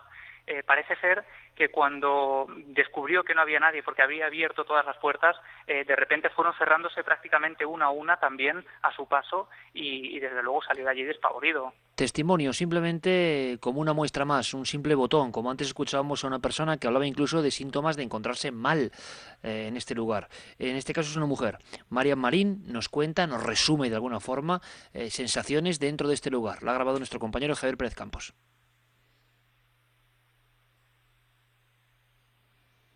Vamos a ver si podemos tener el documento, eh, ese corte, esa grabación. Marian Marín, una persona que ha vivido fenómenos en este lugar. Eh, compañeros, ¿podemos escucharlo? Pues la sensación de que estás siendo observado y después una energía bastante negativa. en, ciertos, en ciertas partes del edificio. Se oía ruido de pisada, empezaron a abrirse y cerrarse las ventanas, incluso hubo un momento en el que decidimos tocar la pared con toques a ver si nos respondían. Y dio resultado, tocamos dos veces, nos respondieron y así sucesivamente yendo incluso un poco más allá, personas que, que, trazaron o intentaron comunicarse con esos sonidos, ¿no? Todo tipo de testimonios, senderistas, alpinistas, aventureros, curiosos, en este entorno de la España magia que estamos viviendo, más que descubriendo, viviendo, ¿verdad? Javier, tú estás ahora delante de un pasillo, estás solo en un pasillo de estos larguísimos, ¿no? Sí, he elegido, bueno, estoy ahora completamente solo porque todos los compañeros que han ido a la iglesia a ver qué está ocurriendo con Manuel y con esos sonidos que, está escuchando allí, estoy ahora completamente solo en esta parte del edificio. Es una, una sala que debía ser un aula, una de las aulas, eh, de las muchas aulas que se quemaron en uno de los incendios. Eh, dice, hay unas, eh, unas letras en las paredes que la recorren de punta a punta, dice, Padres santificados en la verdad, tu palabra es la verdad ese tipo de mensajes vamos eh, leyendo en esta, en esta sala bastante amplia y al final de la sala, yo la estoy recorriendo ahora mismo, se, se encuentra la más absoluta oscuridad, Iker, porque tenemos una pequeña linterna que, que nos da un poquito de luz eh, en ese lugar donde, donde tenemos las mochilas, eh, los sacos y donde vamos a pasar la noche, pero no llega hasta esta otra parte de, de, de la sala que es ese gran pasillo, un enorme pasillo estrecho. Estoy ahora mismo enfrente de él. Te puedo decir que la sensación es eh, impresionante porque no veo absolutamente nada. Y es aquí donde hemos decidido colocar eh, ese sensor de movimiento, ese otro sensor de movimiento que ha sonado también aquí eh, cuando nos has dado paso anteriormente. Y, y, acaba, y acaba de volver a saltar. Ahora mismo no sé si lo estáis escuchando. Estamos escuchando perfectamente, pero he saltado porque tú has entrado en el perímetro de, de, vigilancia. Mm, no he entrado, o sea, de hecho no he entrado precisamente porque está... Eh, es decir, el sensor para que te hagas una idea está alumbrando al fondo del pasillo. ¿Ves algo? ¿Puede haber algún animal, algo? Pues, pues, me adentro ahora mismo, Iker. Ahora sí que es normal que suene porque ahora es normal. Lo apagamos. Me adentro el pasillo, Iker. Se escucha un ruido se escucha un ruido. Y lo más... Sí. No sé si me escuchas. Por favor, Geray, vamos a ver si podemos ampliar al máximo. Eh, estoy escuchando unos golpes. ¿Qué es eso? Sí, son, son mis piernas. Yo no sé si, porque si es alguna rata, algún animal, para intentar ahuyentarlo, pero no eh, se ha escuchado un ruido súper claro y aquí no hay absolutamente nada. Eh, ¿Qué ruido? bueno, parecían como unos golpes también. Sí, hemos escuchado algo, sí y se han, vamos, los he escuchado clarísimamente, he entrado en esta pequeña sala que está al lado del pasillo, vuelven a escuchar, no sé si los oís. Te puedo decir sí, sí, hemos escuchado ahí algo, pero, pero eso que hemos escuchado como un latigazo, ¿qué es? Pues que no, no lo sabemos. Yo, he dado unas pisadas fuertes al entrar, quizá haya sido eso lo que hayáis escuchado, o quizá esos golpes, porque son unos, ha sido un golpe fuerte lo que he Sí, ahora hemos escuchado, y seguro que la audiencia lo sabe, una especie como de latigazo. Sí, no hay absolutamente nada. O sea, no hay absolutamente nada, te lo puedo garantizar. Eh, te puedo garantizar que, el detector no ha podido detectarme porque estaba en la dirección opuesta, completamente opuesta. Se nos, va un poco se nos va un poco la señal, Javi. Sí, ¿me escuchas ahora? Sí, sí, sí, sí. Porque estaba adentrándome en el pasillo para ver si... ¿Sigues en el pasillo? ¿Sigues en el pasillo? Sí, sigo aquí en el pasillo y, te digo que no hay absolutamente nada. ¿Puedes alumbrar? ¿Puedes, ¿puedes abrirte camino alumbrando un poco? Sí, sí, voy alumbrando el pasillo es bastante estrecho. A mi derecha hay bastantes ventanas que, eh, que dan al río Bembésar y a la silueta de esas montañas de las que estamos rodeados completamente. Delante de mí no veo a, eh, a Soledad, las clases de, de, los seminaristas e incluso niños que hubo también aquí después, tiempo después. Tenemos un poco de problema, Javier, con la señal. Estás entrando en una zona donde parece que es difícil la cobertura, vamos a hacer una cosa. Eh, vuelve, vuelve hacia el lugar eh, donde están los compañeros. Yo creo que es lo mejor, no sea que tengas algún problema en el aspecto de que haya algún tipo de, derrumbe o alguna cosa de ese, no, bueno, la de zona, cariz. La zona es bastante segura. No sé si me escuchas ahora. Sí, sí, mejor, mejor. Vale, pues eh, como te decía, un pasillo muy estrecho. A la izquierda había esas aulas, esas clases, probablemente de los seminaristas y también de los, de los niños que también hubo aquí tiempo después. Eh, pero lo cierto es que no hay absolutamente nada en el pasillo. Hemos, Eh, eh, ¿pode- bueno, ¿Podemos para- comunicar podemos comunicar con el otro equipo, con el investigador, con Manuel Delis, para ver si ellos eh, han escuchado algo, Javier? Pues justo lo que ocurre es que se han ido todos los compañeros y, y se han llevado ese, ese walkie, esa forma de comunicación, así que me han dejado un poco aislado aquí en, Anda, que también en está este bien. sitio. También está bien que no te dejen el walkie, sí señor. Eh, vamos, a, vamos a hacer una cosa, Javier. Vamos a, a poner un poco tierra de por medio, eh, tranquilidad absoluta. Tú perimetra bien con la luz. Te puedo decir, Iker, otra vez que vuelvo a escuchar ese detector de sonido, pero en la lejanía, el del compañero, eh, que vuelve a sonar. Y es cierto, él ya nos había advertido de que en sus investigaciones eh, los sensores prácticamente se lo habían vuelto locos. Él decía que, los habían escuchado casi constantemente hasta el punto de tener que apagarlos porque no les dejaban investigar tranquilamente. Vamos a ver si ocurre también que la posibilidad de, de- de elementos, ¿no? Eh, De elementos tipo murciélagos o, o demás puedan generar eh, esa especie de locura de los sensores. Vamos a hacer una cosa, Javier. Eh, vamos a, a desconectar la comunicación. Em, eh, si ocurre cualquier cosa, si pasa cualquier cosa, eh, tenemos tiempo hasta las 4. Conectamos rápidamente, hacemos llamada a línea interna y me pasan los compañeros rápidamente si ocurre cualquier cosa. Eh, ¿Te parece? Porque yo creo que lo Perfecto, mejor es que el equipo se reúna de nuevo y podáis. Sí, a ver, a ver, ¿eso qué es? Otra vez. ¿Es, el, ¿Es el sensor que está en El tu área? el del pasillo. Sí, eh, lo hemos vuelto a poner, vamos, lo he puesto antes cuando me he marchado y otra vez vuelve a saltar. ¿A tu espalda? O sea que, sí, en el pasillo otra vez, en el mismo lugar en el que estaba. Vale, pues ve corriendo, hombre, ve corriendo a donde está el detector. Aquí Vete estamos. corriendo, Javi, a ver qué pasa, qué hay. Pues estoy otra vez en el interior. ¿Puede haber algo? ¿Detectas algo? Nada. Pero ni siquiera el aletear de murciélagos, ya estamos acostumbrados a lo largo de la noche, no estamos viendo absolutamente nada. Eh, voy a ir a buscar a los compañeros para que vengan aquí a grabar todo esto también, desde luego que quede registrado, ¿no? Porque eh, se está caldeando un poco el ambiente en todo el edificio. Tanto el compañero Manuel como, como aquí eh, estamos escuchando los sensores ahora de forma casi constante. Bueno, eh, hacemos una cosa, reunir de nuevo el equipo. Tampoco es bueno que un investigador esté... ¿Hemos escuchado algo ahora de nuevo? Sí, el compañero que acaba de llegar ahora. Vale, perfecto.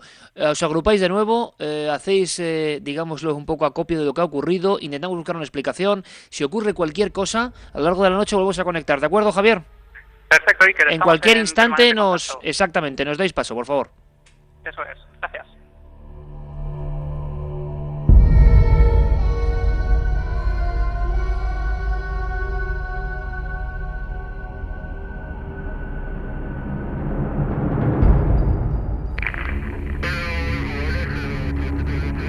Existen diferentes categorías para este tipo de cosas. Diferentes fases. Primera fase.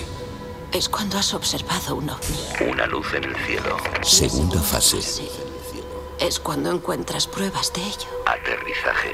Radiación, círculos en las cosechas. Tercera fase. La tercera Visión de los tripulantes. es cuando estableces contacto. Cuarta fase. Pero la cuarta fase... No hay nada más aterrador. Es cuando... Es cuando eres abducido. ¿Qué ocurrirá el próximo 9 de junio? Creo que todo forma parte de lo mismo. ¿Quieres saberlo? Únete a nosotros en una madrugada inolvidable. Alerta OVNI 2012-2012. Todo está relacionado. Milenio 3. Cadena Ser.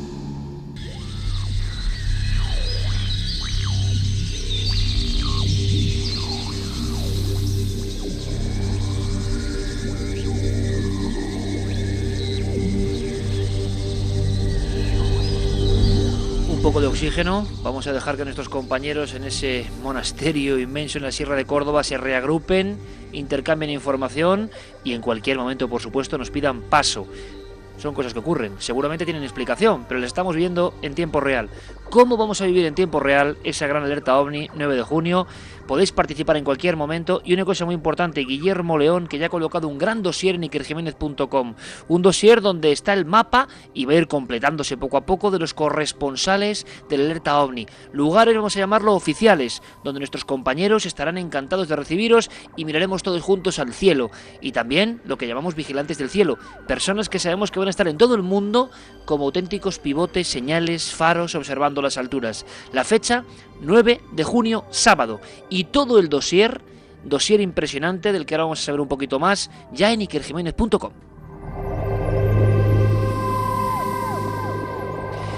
Quiero saludar, por cierto, a uno de los corresponsales que va a ser también importante, clave, ¿por qué? Porque hay una noticia que yo creo que es singular. ¿Dónde estará nuestra central de datos? ¿Dónde estaremos nosotros físicamente? Estaremos en la cúpula del milenio, no podía ser de otra forma, cúpula del milenio en Valladolid, en pleno corazón de Valladolid, a la misma orilla de un lugar tan germinal y auténtico como el Pisuerga. Cúpula del milenio, Valladolid 9 de junio, central de datos, alerta 2012.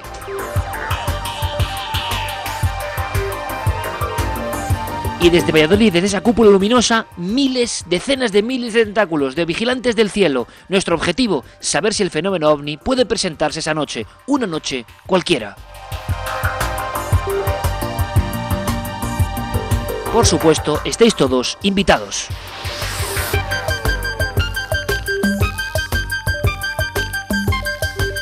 Y además, sorpresas de todo tipo. Observatorios astronómicos que nos ayudarán a entender el cielo, que es su misión en este caso, pero también reporteros con equipos móviles que en diferentes puntos de España no estarán en una ubicación, sino que irán grabando y registrando por carreteras secundarias, por lugares clave, en busca de ese fenómeno ovni. Yo creo que nunca ha habido tantas cámaras observando el cielo. Valladolid nos acoge y tengo que agradecer toda la disposición de los compañeros de Radio Valladolid. Em, no podemos todavía dar datos de cómo será la cuestión de las entradas, ya sabéis, siempre gratuitas para vernos. En esta ocasión, tengo que decirlo, nosotros queremos simplemente trabajar. Para las 1.200 o 1.300 personas que quepan en la cúpula del milenio, la idea es que estaremos trabajando, que haremos un carrusel del misterio, que directamente queremos estar en conexión con todas partes e ir contando todo en tiempo real, simple y llanamente. Iremos dando noticia de cómo podéis acceder a esas invitaciones. Pero la fecha está clara, 9 de junio, cúpula del milenio, pleno corazón de Valladolid, y desde ahí todas las redes de contacto, todo el mundo entrelazado, todos buscando el mismo sueño, encontrarnos, ¿por qué no? ¿Por qué no soñar con el misterio de los ovnis? Y en un punto concreto, corresponsal en lo que es la provincia de Valladolid, estará nuestro compañero Ángel del Pozo, prácticamente toda una vida persiguiendo el misterio. Y él ha elegido un lugar y quiero saber por qué. Ángel, buenas noches, compañero. Buenas noches, Iker. Ángel, gracias por unirte a esta especie de, de, comitiva de los sueños, de los Quijotes a contracorriente, para intentar simplemente mirar al cielo. Has elegido un sitio que yo creo que va a ser muy importante, porque estamos en la provincia de alguna forma central de esta gran alerta ovni mundial 2012. ¿Has elegido un lugar por qué, Ángel? Es un auténtico placer y un honor que el equipo de Milenio 3 quiera venir a Valladolid como sede central de hacer este programa y una ciudad donde ya sabéis que sois muy bienvenidos. Porque siempre nos han tratado con un cariño, Ángel, tú lo sabes, enorme, pero porque además sabemos que es que es una tierra, no solo la capital, y tú lo conoces mejor que nadie, eh, llena de misterios y secretos. Y yo no sé si tú, el epicentro donde tú estarás, eh, está elegido por algo especial, ¿no? Sí, yo he escogido un lugar, un lugar muy especial enclavado en el Valle de Esgueva. Es el municipio de Villanueva de los Infantes, Estuve ayer precisamente donde pude ver la acogida que, vamos a tener por parte del alcalde. Es un páramo que hay en la parte superior de arriba, que se conoce como Casa del Monte de Cuesta Palacio. Desde allí se denomina, se domina todo el Valle de Esgueva. Esta localidad, este municipio está a 21 kilómetros de Valladolid y desde arriba se ve la ciudad de Valladolid. Se ven todos los pueblos del valle eh, Renedo, Villarmentero, Olmos de Segueva, Esguevillas de Segueva y, por supuesto, Villanueva de los Infantes, que va a estar a nuestros pies. Y, ese lugar, Ángel, yo sé que tiene leyenda. Leyenda desde la época de un gran y entrañable investigador vallesoletano que a mí me le llegó a contar hace muchos años, que en ese valle, en esa zona de Esgueva, pasaban cosas. Pues efectivamente, eh, podemos empezar diciendo que uno de los episodios que está marcado con letras de oro en la historia de la ufología española, el avistamiento del 16 de septiembre de 1965, aquel famoso ovni triangular que estuvo en los cielos de Valladolid durante cuatro horas y que según el corresponsal de la revista Semana le vieron 300.000 personas, estuvo sobre la vertical de esta localidad, de Villanueva de los Infantes. Por poner un ejemplo. ¿eh? Ángel, hay una cosa importante y estoy pensando ahora. Tú has recogido en el norte de Castilla, en tus libros, en tus andanzas por esa zona concreta, eh, infinidad de testimonios de personas que en esos páramos, que es lo bonito de esta alerta, en esos páramos concretos que están elegidos por algo, han vivido el fenómeno, el misterio. Y yo creo que en diferentes fases, además, no solo casos de observaciones de luces lejanas, sino incluso aproximaciones realmente vertiginosas a conductores y viandantes en esa zona concreta donde el 9 de junio tú estarás como, como foco importante de la alerta de la cadena SER. Efectivamente, en la investigación que yo he realizado he encontrado casos desde luego sorprendentes, desde avistamientos de luces, de objetos eh, esféricos en forma de lenteja, emitiendo una luz anaranjada que van siguiendo a los vehículos y que se ponen en medio de la carretera, como le ocurrió a una persona que reside en esa localidad, en Villanueva de los Infantes. Hay que sentirse en la piel de aquel conductor cuando ese objeto va paralelo, iluminando los sembrados que hay a su derecha, y cuando se pone justamente encima de la carretera y no sabe qué hacer, si parar el coche o continuar adelante, decide pisar el acelerador a fondo y de repente esa luz sale en diagonal hacia la zona de Villa Vaquerín, que la vamos a tener enfrente, en este lugar. Por ejemplo, otro caso de un testigo que se encontró con un aparato a plena luz del día, de unos 40 metros de lado, en forma de V, y que parecía una discoteca por las luces que llevaba.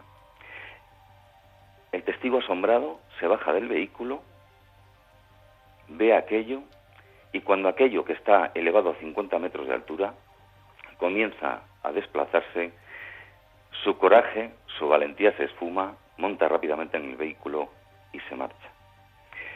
Episodios de estos a lo largo de los años se pueden contar por decenas o sea, es, eh, cuando estuve ayer allí, estuve haciendo una inspección del terreno, eh, probando la cobertura del móvil, me encontré con casos que desconocía, de gente que, sabía que iba a ir por allí y me contaron casos que yo desconocía. O gente que ayer mismo Ángel eh, quería contar sus experiencias ¿no? en la zona. Efectivamente. Sea, es raro el pueblo donde no hay personas que no se han encontrado cara a cara con este mundo del misterio, con estos objetos volantes no identificados. Y como bien decías, no solamente con este tipo de objetos en la distancia, sino tengo recopilados dos casos en las que se han visto los tripulantes. Humanoides. Un testimonio de, de las personas que lo han visto. Gente que ha visto seres, encuentros en tercer tipo, tercera fase, en esa zona donde vas a estar, Ángel. Efectivamente, tengo recogido un caso del año 1975 de un testigo, Alan Pipo.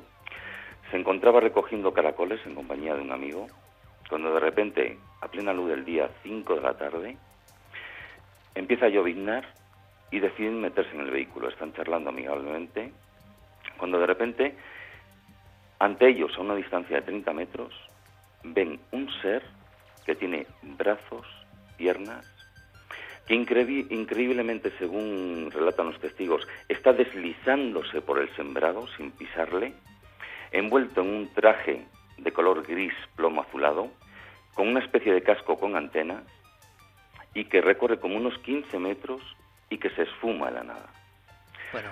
Los, testigos se bajan del vehículo, sorprendidos, buscan si ese ser se ha podido eh, meter en algún recoveco, en algún escondrijo, y no ven ningún lugar donde haya podido meterse. El ejemplo absurdo, extraño del fenómeno ovni. Casos de primer tipo, persecuciones, casos de segundo tipo y casos de tercer tipo, como decía esta promoción que ha hecho nuestro compañero em, Teo Rodríguez, eh, un poco ambientándonos ya, ¿no? Dentro de, de, lo que está a punto de venir, 9 de junio, eh, alerta OVNI. Y Valladolid será clave, Valladolid será clave y habrá muchas sorpresas. Y además, uno de los equipos móviles, lo puedo decir, estará rondando por diferentes lugares. Y seguro que visita a nuestro amigo Ángel del Pozo, que ha elegido, digamos, un poco el latido, ¿no? El lugar, el lugar donde los más veteranos y ya desaparecidos en, en, muchos casos por desgracia, investigadores vallesoletanos hablaban de que por las noches las luces surcaban los cielos y Ángel pacientemente ha encontrado muchos de esos testigos. Seguramente algunos de los testigos estén esa noche allí también. Va a ser una noche inolvidable, una madrugada para el recuerdo. Ángel, te agradezco mucho que estéis con nosotros, iremos contando novedades. Gracias por sumarte a la alerta OVNI, tenías que contarlo hoy porque precisamente hoy contamos que Valladolid será la clave, el epicentro de esta gran alerta OVNI 2012. Tú estarás en Villanueva de los Infantes, en un lugar maravilloso, dominando toda la campiña. Ojalá pasen cosas, compañero. Un abrazo muy fuerte. Eso esperamos, Iker. Igualmente, hasta luego. Por cierto que eh, os reenvío de nuevo la información y digo a los compañeros, a Fermín Agustí, a Carlos Largo, que estemos muy atentos con todo lo que pasa con Javier Pérez Campos, eh, Manuel Delis y todos los compañeros que están en Córdoba. Por supuesto, si no conectamos es que no hay novedades importantes, eh, en cualquier momento iremos para allá. importante también, la lista de corresponsales. Hay personas en todos los rincones del planeta, en todos, en todos los continentes, en el país más extraño y lejano que podéis imaginar, hay un oyente de la SER, y eso es maravilloso. Pero, por favor, rápidamente, antes de que conectemos con Guillermo León, rápidamente, tenéis el dossier con los mapas, las informaciones, las guías del cielo, y yo os digo, Luis Rodríguez Bausa en Toledo, en la zona del Valle, la Virgen del Valle, cerca del Parador, importante. Joaquín Avenza en el desierto de los rodeos en Ceutí, Murcia, por favor, tomar lápiz y papel, aunque si queréis saber más cosas, irá a acumulando todo en el dossier de la página de Guillermo León. Gonzalo Pérez Sarró en Los Mármoles, en Bonal de Ibor, en Cáceres. Diego Marañón en el exterior de la Cueva del Soplao, en Cantabria, casi nada. Ángel del Pozo, lo habéis escuchado ahora mismo, Villanueva de los Infantes, Valladolid. Alberto Jiménez, Observatorio del Castillo de Borovia, eh, a las faldas del Moncayo. Y Miguel Gilarte en el Observatorio, el suyo, de Madel de la Plata. Estos dos observatorios estarán para explicarnos y enseñarnos cosas del cielo cosas que nos pueden confundir y maravillas que tenemos que conocer. Enrique Chazarra estará en el balcón de La Rioja, ni más ni menos, en el puerto de Herrera, en Álava, en pleno corazón de Álava. David Zurdo y Clara Taoces estarán en el embalse del Pardo en Madrid. Y Madrid será un poco la zona de los embalses. Enrique de Vicente, ni más ni menos, en el Atazar, mítico lugar de apariciones. También Pablo Torres y Paco Minaya, eh, los míticos reporteros de Diario Pueblo, de OVNI Experiencia, ni más ni menos, estarán en el Cerro de los Ángeles. Eh, Roberto Pérez estará en la zona de Lerina Falces, en la Ribera Navarra. José Luis Hermida en la carretera del Berrocal, en Huelva, muy cerquita de La Palma del Condado. Em, por cierto, donde está mi buen amigo Alejandro Rubio, otro de los grandes investigadores. Ángel Briongos en La Gabarda, en Huesca, ni más ni menos. Pepe Ortiz entre Utrera y Morón de la Frontera estará para mirar a los cielos. José Gregorio González lo hará en Montaña Roja, en La Tejita, en Tenerife. Al mismo tiempo, Luis Javier Velasco estará en Galdar, en la zona eh, del Roque Nublo, habrá testigos, otros grupos. En Canarias, como ha pasado en Murcia, se han subdividido un montón de grupos y ocupan una inmensa cantidad de territorio. Tomás Hijo, nuestro amigo y profesor de la Universidad de Salamanca, estará en la Pila el Grande, eh, en una zona perfecta para observar los cielos. Alberto Cerezuela en el Cañarete en Almería. Ignacio Garzón se incorpora a esta gran red de amigos, estará en el mirador de la Peña de Arias Montano, en Alajar, en Huelva. Ignacio Garzón, uno de los grandes investigadores onubenses. También lo hará Marcelino Requejo desde algún punto todavía por especificar de la provincia de Lugo. Alejandro López Andrada estará en las minas del Soldado en Córdoba. Chema Font en la Sierra de Tramontana, en la zona de Sóller en Mallorca. Roberto Palencia se incorpora también. Alto de Rosales, Medina de Pomar, zona de Burgos, zona de las Merindades, zona OVNI, donde las haya. Y Carlos Oyes, para la gente de Zaragoza, en el Pantano de la Loteta, provincia de Zaragoza. Muchísimos amigos, 25 ahora nombrados y también todos vosotros, porque sois importantísimos. Islandia, Tasmania, Colombia, Alaska, eh, lugares remotísimos que podéis imaginar, el Líbano, China, Japón, Italia, eh, todos los países prácticamente de África. Es increíble donde llega Milenio 3, la cadena Ser. Todos hiperconectados en la noche del 9 de junio. Hace falta solo una cosa, mirar al cielo, tener esperanza, aprender incluso haya o no haya ovnis. Pero yo creo, y luego veremos la estadística, no sé, tengo el palpito, de verdad. Tiene que ocurrir. El alerta 2012. Rápidamente, compañero Guillermo León, conectamos con Valencina de Concepción, Sevilla, La Sana, otra de las centrales, donde está toda la información, toda la informática, donde surge todo el material que acaba plasmándose en ikerjiménez.com. Guillermo, buenas noches. ¿Qué tal, compañero? Buena madrugada. tú ya sabes que me entra a mí el reprise cuando hablo de alerta OVNI, que me emociona especialmente. ¿Y, qué nos tienes preparados? Rápida guía, Guillermo. ¿Qué se puede encontrar la gente en ikerjiménez.com para saber más de este gran acontecimiento? Bueno, la noticia esta noche es que ya tenemos por fin el dossier en, en la web y bueno, tenemos ahí un poco de todo, ¿no? Tenemos la lista de corresponsales que van a estar con nosotros esa noche, los puntos exactos, vías de contacto. Eh, también tenemos una guía del cielo que creo que está muy, bastante interesante. Que nos Esto es muy importante, ¿verdad, Guillermo? es muy importante porque, bueno, ahí se habla un poco de todo, ¿no? De- desde las condiciones que debemos de buscar, ¿no? Para, para esa noche, sitios oscuros, alejados de las ciudades, eh, hasta la ropa adecuada para esa noche, ¿no? Porque, bueno, aunque sea verano, es posible que, nos encontremos con una sorpresa con las temperaturas. Y, bueno, y después nos detallan también, pues, bueno, satélites que son visibles esa madrugada, eh, planetas, estrellas. Yo mismo me he quedado un poco sorprendido de la información que nos, que nos pasaban tanto Alberto Jiménez como Miguel Girarte esta semana. que son dos figurones del mundo de la astronomía y que nos mandan una pista, una señal para que no nos confundamos, para que sepamos incluso, por ejemplo, eh, la Estación Espacial Internacional por dónde va a pasar, ¿no? Eh, imágenes de, satélites de la NASA. eh, y luego tú, Guillermo, que has hecho una labor como siempre excepcional, has recopilado todo lo que tenemos que saber en torno a lo que es una alerta ovni, en torno a audios, yo creo que míticos, como si alguien quiere recordar la alerta ovni del 2004, hace ya ocho años, pero también incorporas el boletín sonoro de la alerta ovni 2012. Es decir, estás acumulando toda la información de todo lo que pase en este dossier central que es de muy fácil acceso, ¿no? Exactamente, y bueno, incluso yo creo que lo dejaremos en un lugar destacado después del 9 de junio. Y yo hay una cosa, bueno, que quería comentarte, lo comentamos ahora en la antena, es que nos manden fotografías, que nuestros oyentes nos, nos manden fotografías de esa noche, que, que nos comprometemos a publicarlas todas. Qué bien. Pues me parece una idea fantástica, Guillermo, hacer el gran museo de la alerta ovni, me parece bonito, eh, para que quede para siempre, ¿no? Para que queden los archivos acásicos, que es la red, para siempre. Ya ha puesto Guillermo también imágenes de esa cúpula del milenio, que desde luego el nombre, eh, bueno, pues, pues requería que estuviésemos allí. Es un lugar espectacular. Y luego importante, Guillermo, ¿qué se puede encontrar la gente en Facebook y en Twitter? Bueno, de las vías fundamentales en esta alerta van a ser las redes sociales, un, un componente que no teníamos hace ocho años. Eh, el panorama en Internet ha cambiado tremendamente y, el protagonismo de Twitter pues y, y Facebook y otras redes van a ser fundamental. Entonces Twitter tenemos una etiqueta eh, que será referencia para que nos envíen eh, mensajes, fotografías, lo que lo que surja esa madrugada y es eh, el asterisco AO 2012 y bueno en nuestra web mm, en Facebook pues estaremos muy pendientes también esa noche de todo lo que nos envíen y, y bueno ya está el tema bastante bastante movido.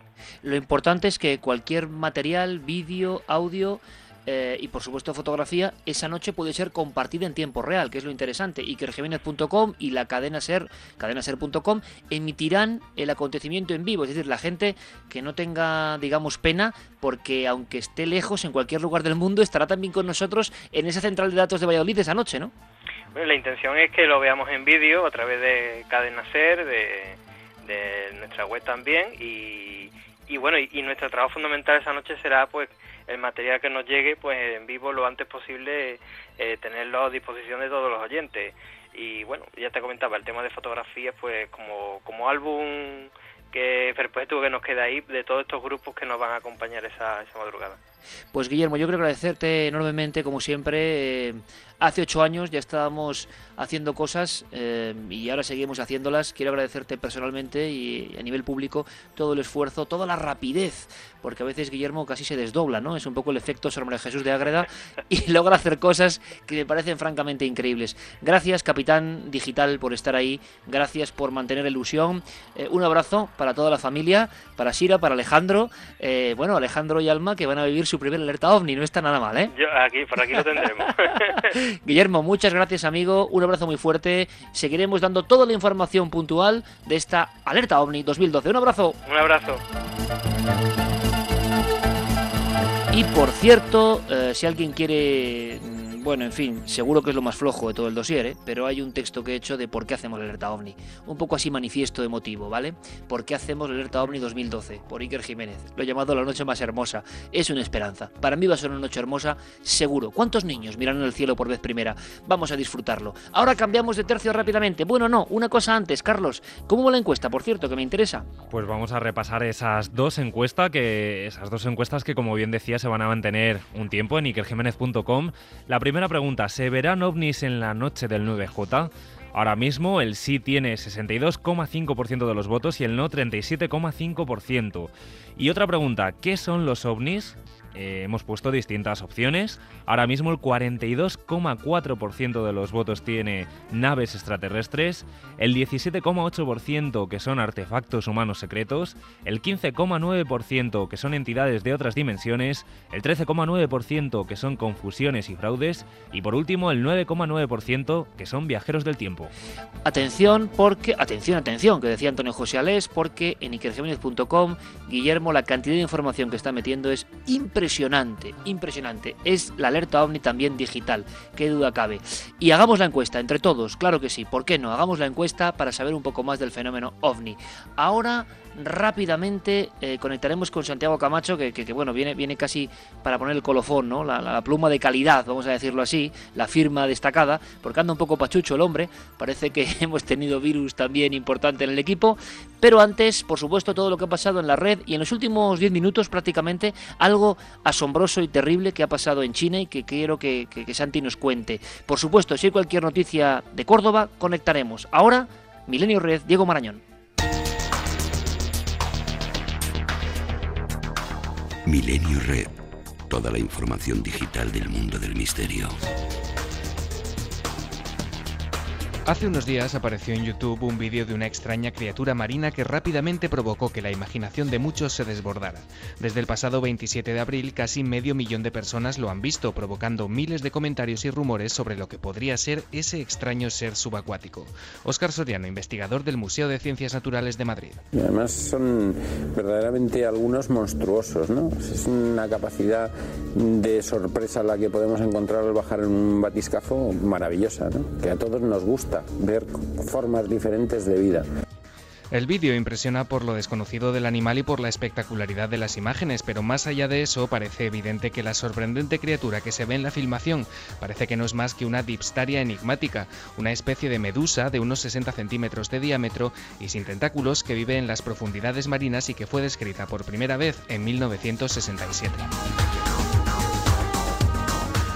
Existe riesgo real de sobredosis de datos en el acelerador de partículas. Este impactante titular llegaba esta semana a la revista Nature y de rebote al resto de medios de comunicación. Y es que la máquina instalada en Ginebra genera una cantidad tan enorme de datos ahora que está funcionando a una energía jamás alcanzada en ninguna máquina de este tipo que según los expertos la acumulación de información puede llegar a dificultar la identificación de la famosa particular Higgs. Por ahora la alta capacidad de computación que tienen los experimentos, el software y los recursos técnicos avanzados permiten afrontar el reto, pero no se descarta que en algún momento convenga reducir la cantidad de colisiones para no perder la información.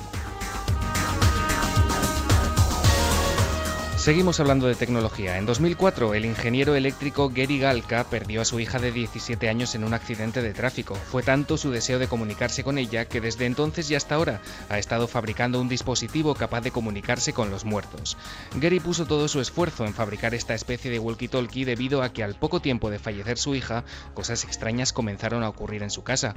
Fue entonces cuando decidió crear un aparato para tratar de contactar con ella y de esta manera ayudarla. No soy clarividente, ni medium no me comunico con los muertos. Los muertos se comunican conmigo. Y con los EVP puedo oírles, puedo verles y puedo grabarles. En un programa de televisión, el hombre aseguró que finalmente ha logrado su objetivo. Cuenta que le llamó por su nombre y le dijo que desde el otro lado seguía queriéndole. Eso sí, Gary cuenta ahora con un negocio en el cual vende sus dispositivos de detección paranormal. Los precios de los aparatos oscilan entre los 79 y los 350 dólares. José Cabrera se ha convertido en los últimos años en un mediático forense que derrocha vitalidad por los cuatro costados. Reconocido como uno de los mejores psiquiatras españoles, ha sido médico de sanidad militar, de registro civil y médico forense, además de psiquiatra militar, penitenciario y clínico. Ha escrito y publicado más de 50 libros y 100 comunicaciones para distintos congresos médicos. Después de estar 25 años en esta historia, al final siempre hay alguien que me dice algo que me deja con la boca abierta, lo que dice mucho de la imprevisibilidad del ser humano el ser humano muchas veces es imprevisible. Entonces, uno que ha pasado por muchas cosas, al final siempre te queda sorprendido de algo. Pero el día que me deje de sorprender, malo. malo. Además de impartir conferencias y clases en distintos foros y colaborar en Milenio 3 y Cuarto Milenio, el doctor Cabrera tiene desde hace años un punto de encuentro en la red donde encontraremos su biografía, distintos artículos de opinión, sus últimas apariciones en prensa y un largo etcétera. Todo a golpe de clic en josecabreraforneiro.es. Ya sabéis que para seguir conectados a todas estas microhistorias existe un punto de partida imprescindible, ikerjiménez.com, donde como siempre, y gracias a la labor de Guillermo León podréis encontrar todos y cada uno de los enlaces. Nos escuchamos aquí en siete días para seguir compartiendo misterio, ese misterio que continúa en la red.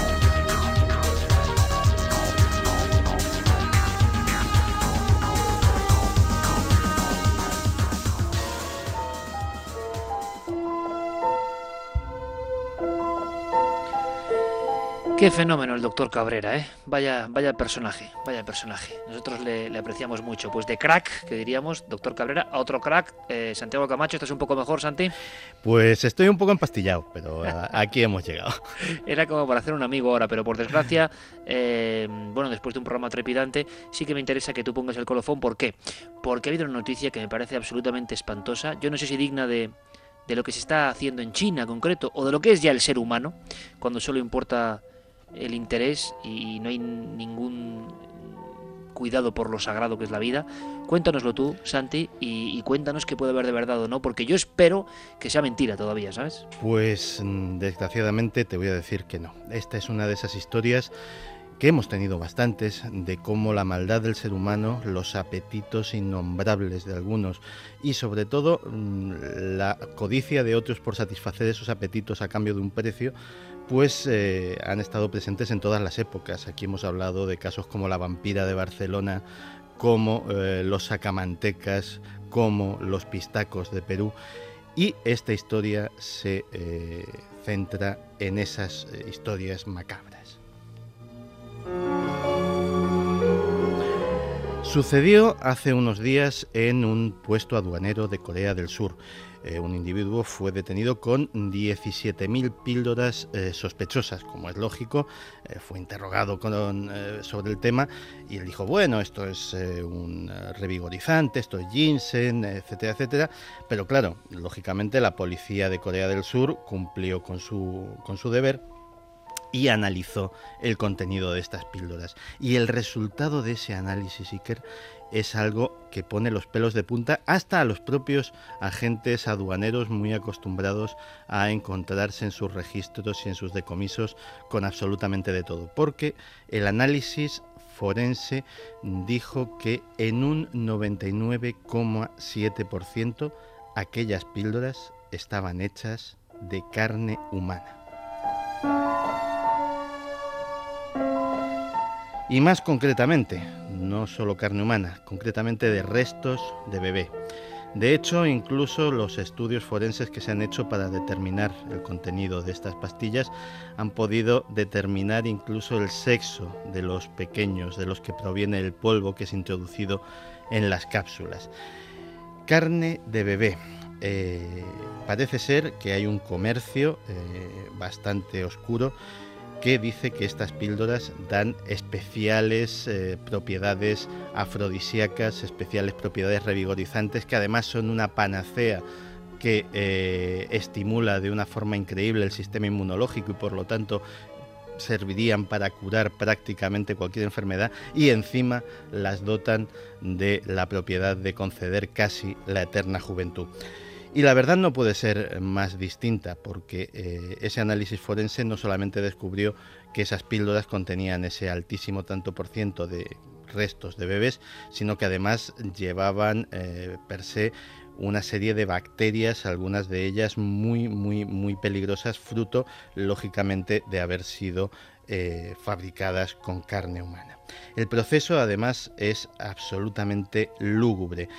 La práctica comercial parece provenir de China, donde personal médico corrupto roba los cadáveres de los bebés que han muerto o restos de los millones de abortos que por la ley del hijo único se practican anualmente en ese país y que eh, esos eh, pequeños cuerpos son eh, comprados, almacenados en congeladores por las personas que se dedican a este tráfico. Cuando tienen una cantidad suficiente, son llevados a factorías clandestinas en el noreste de China, donde son introducidos en grandes microondas de secado que hacen que eh, los cuerpos sean completamente deshidratados, cuando han perdido absolutamente eh, todo resto de, agua, todo resto de humedad, son pequeñas momias eh, resecas, pues son introducidas en trituradoras que machacan los cuerpos hasta convertirlos en un polvo que se procesa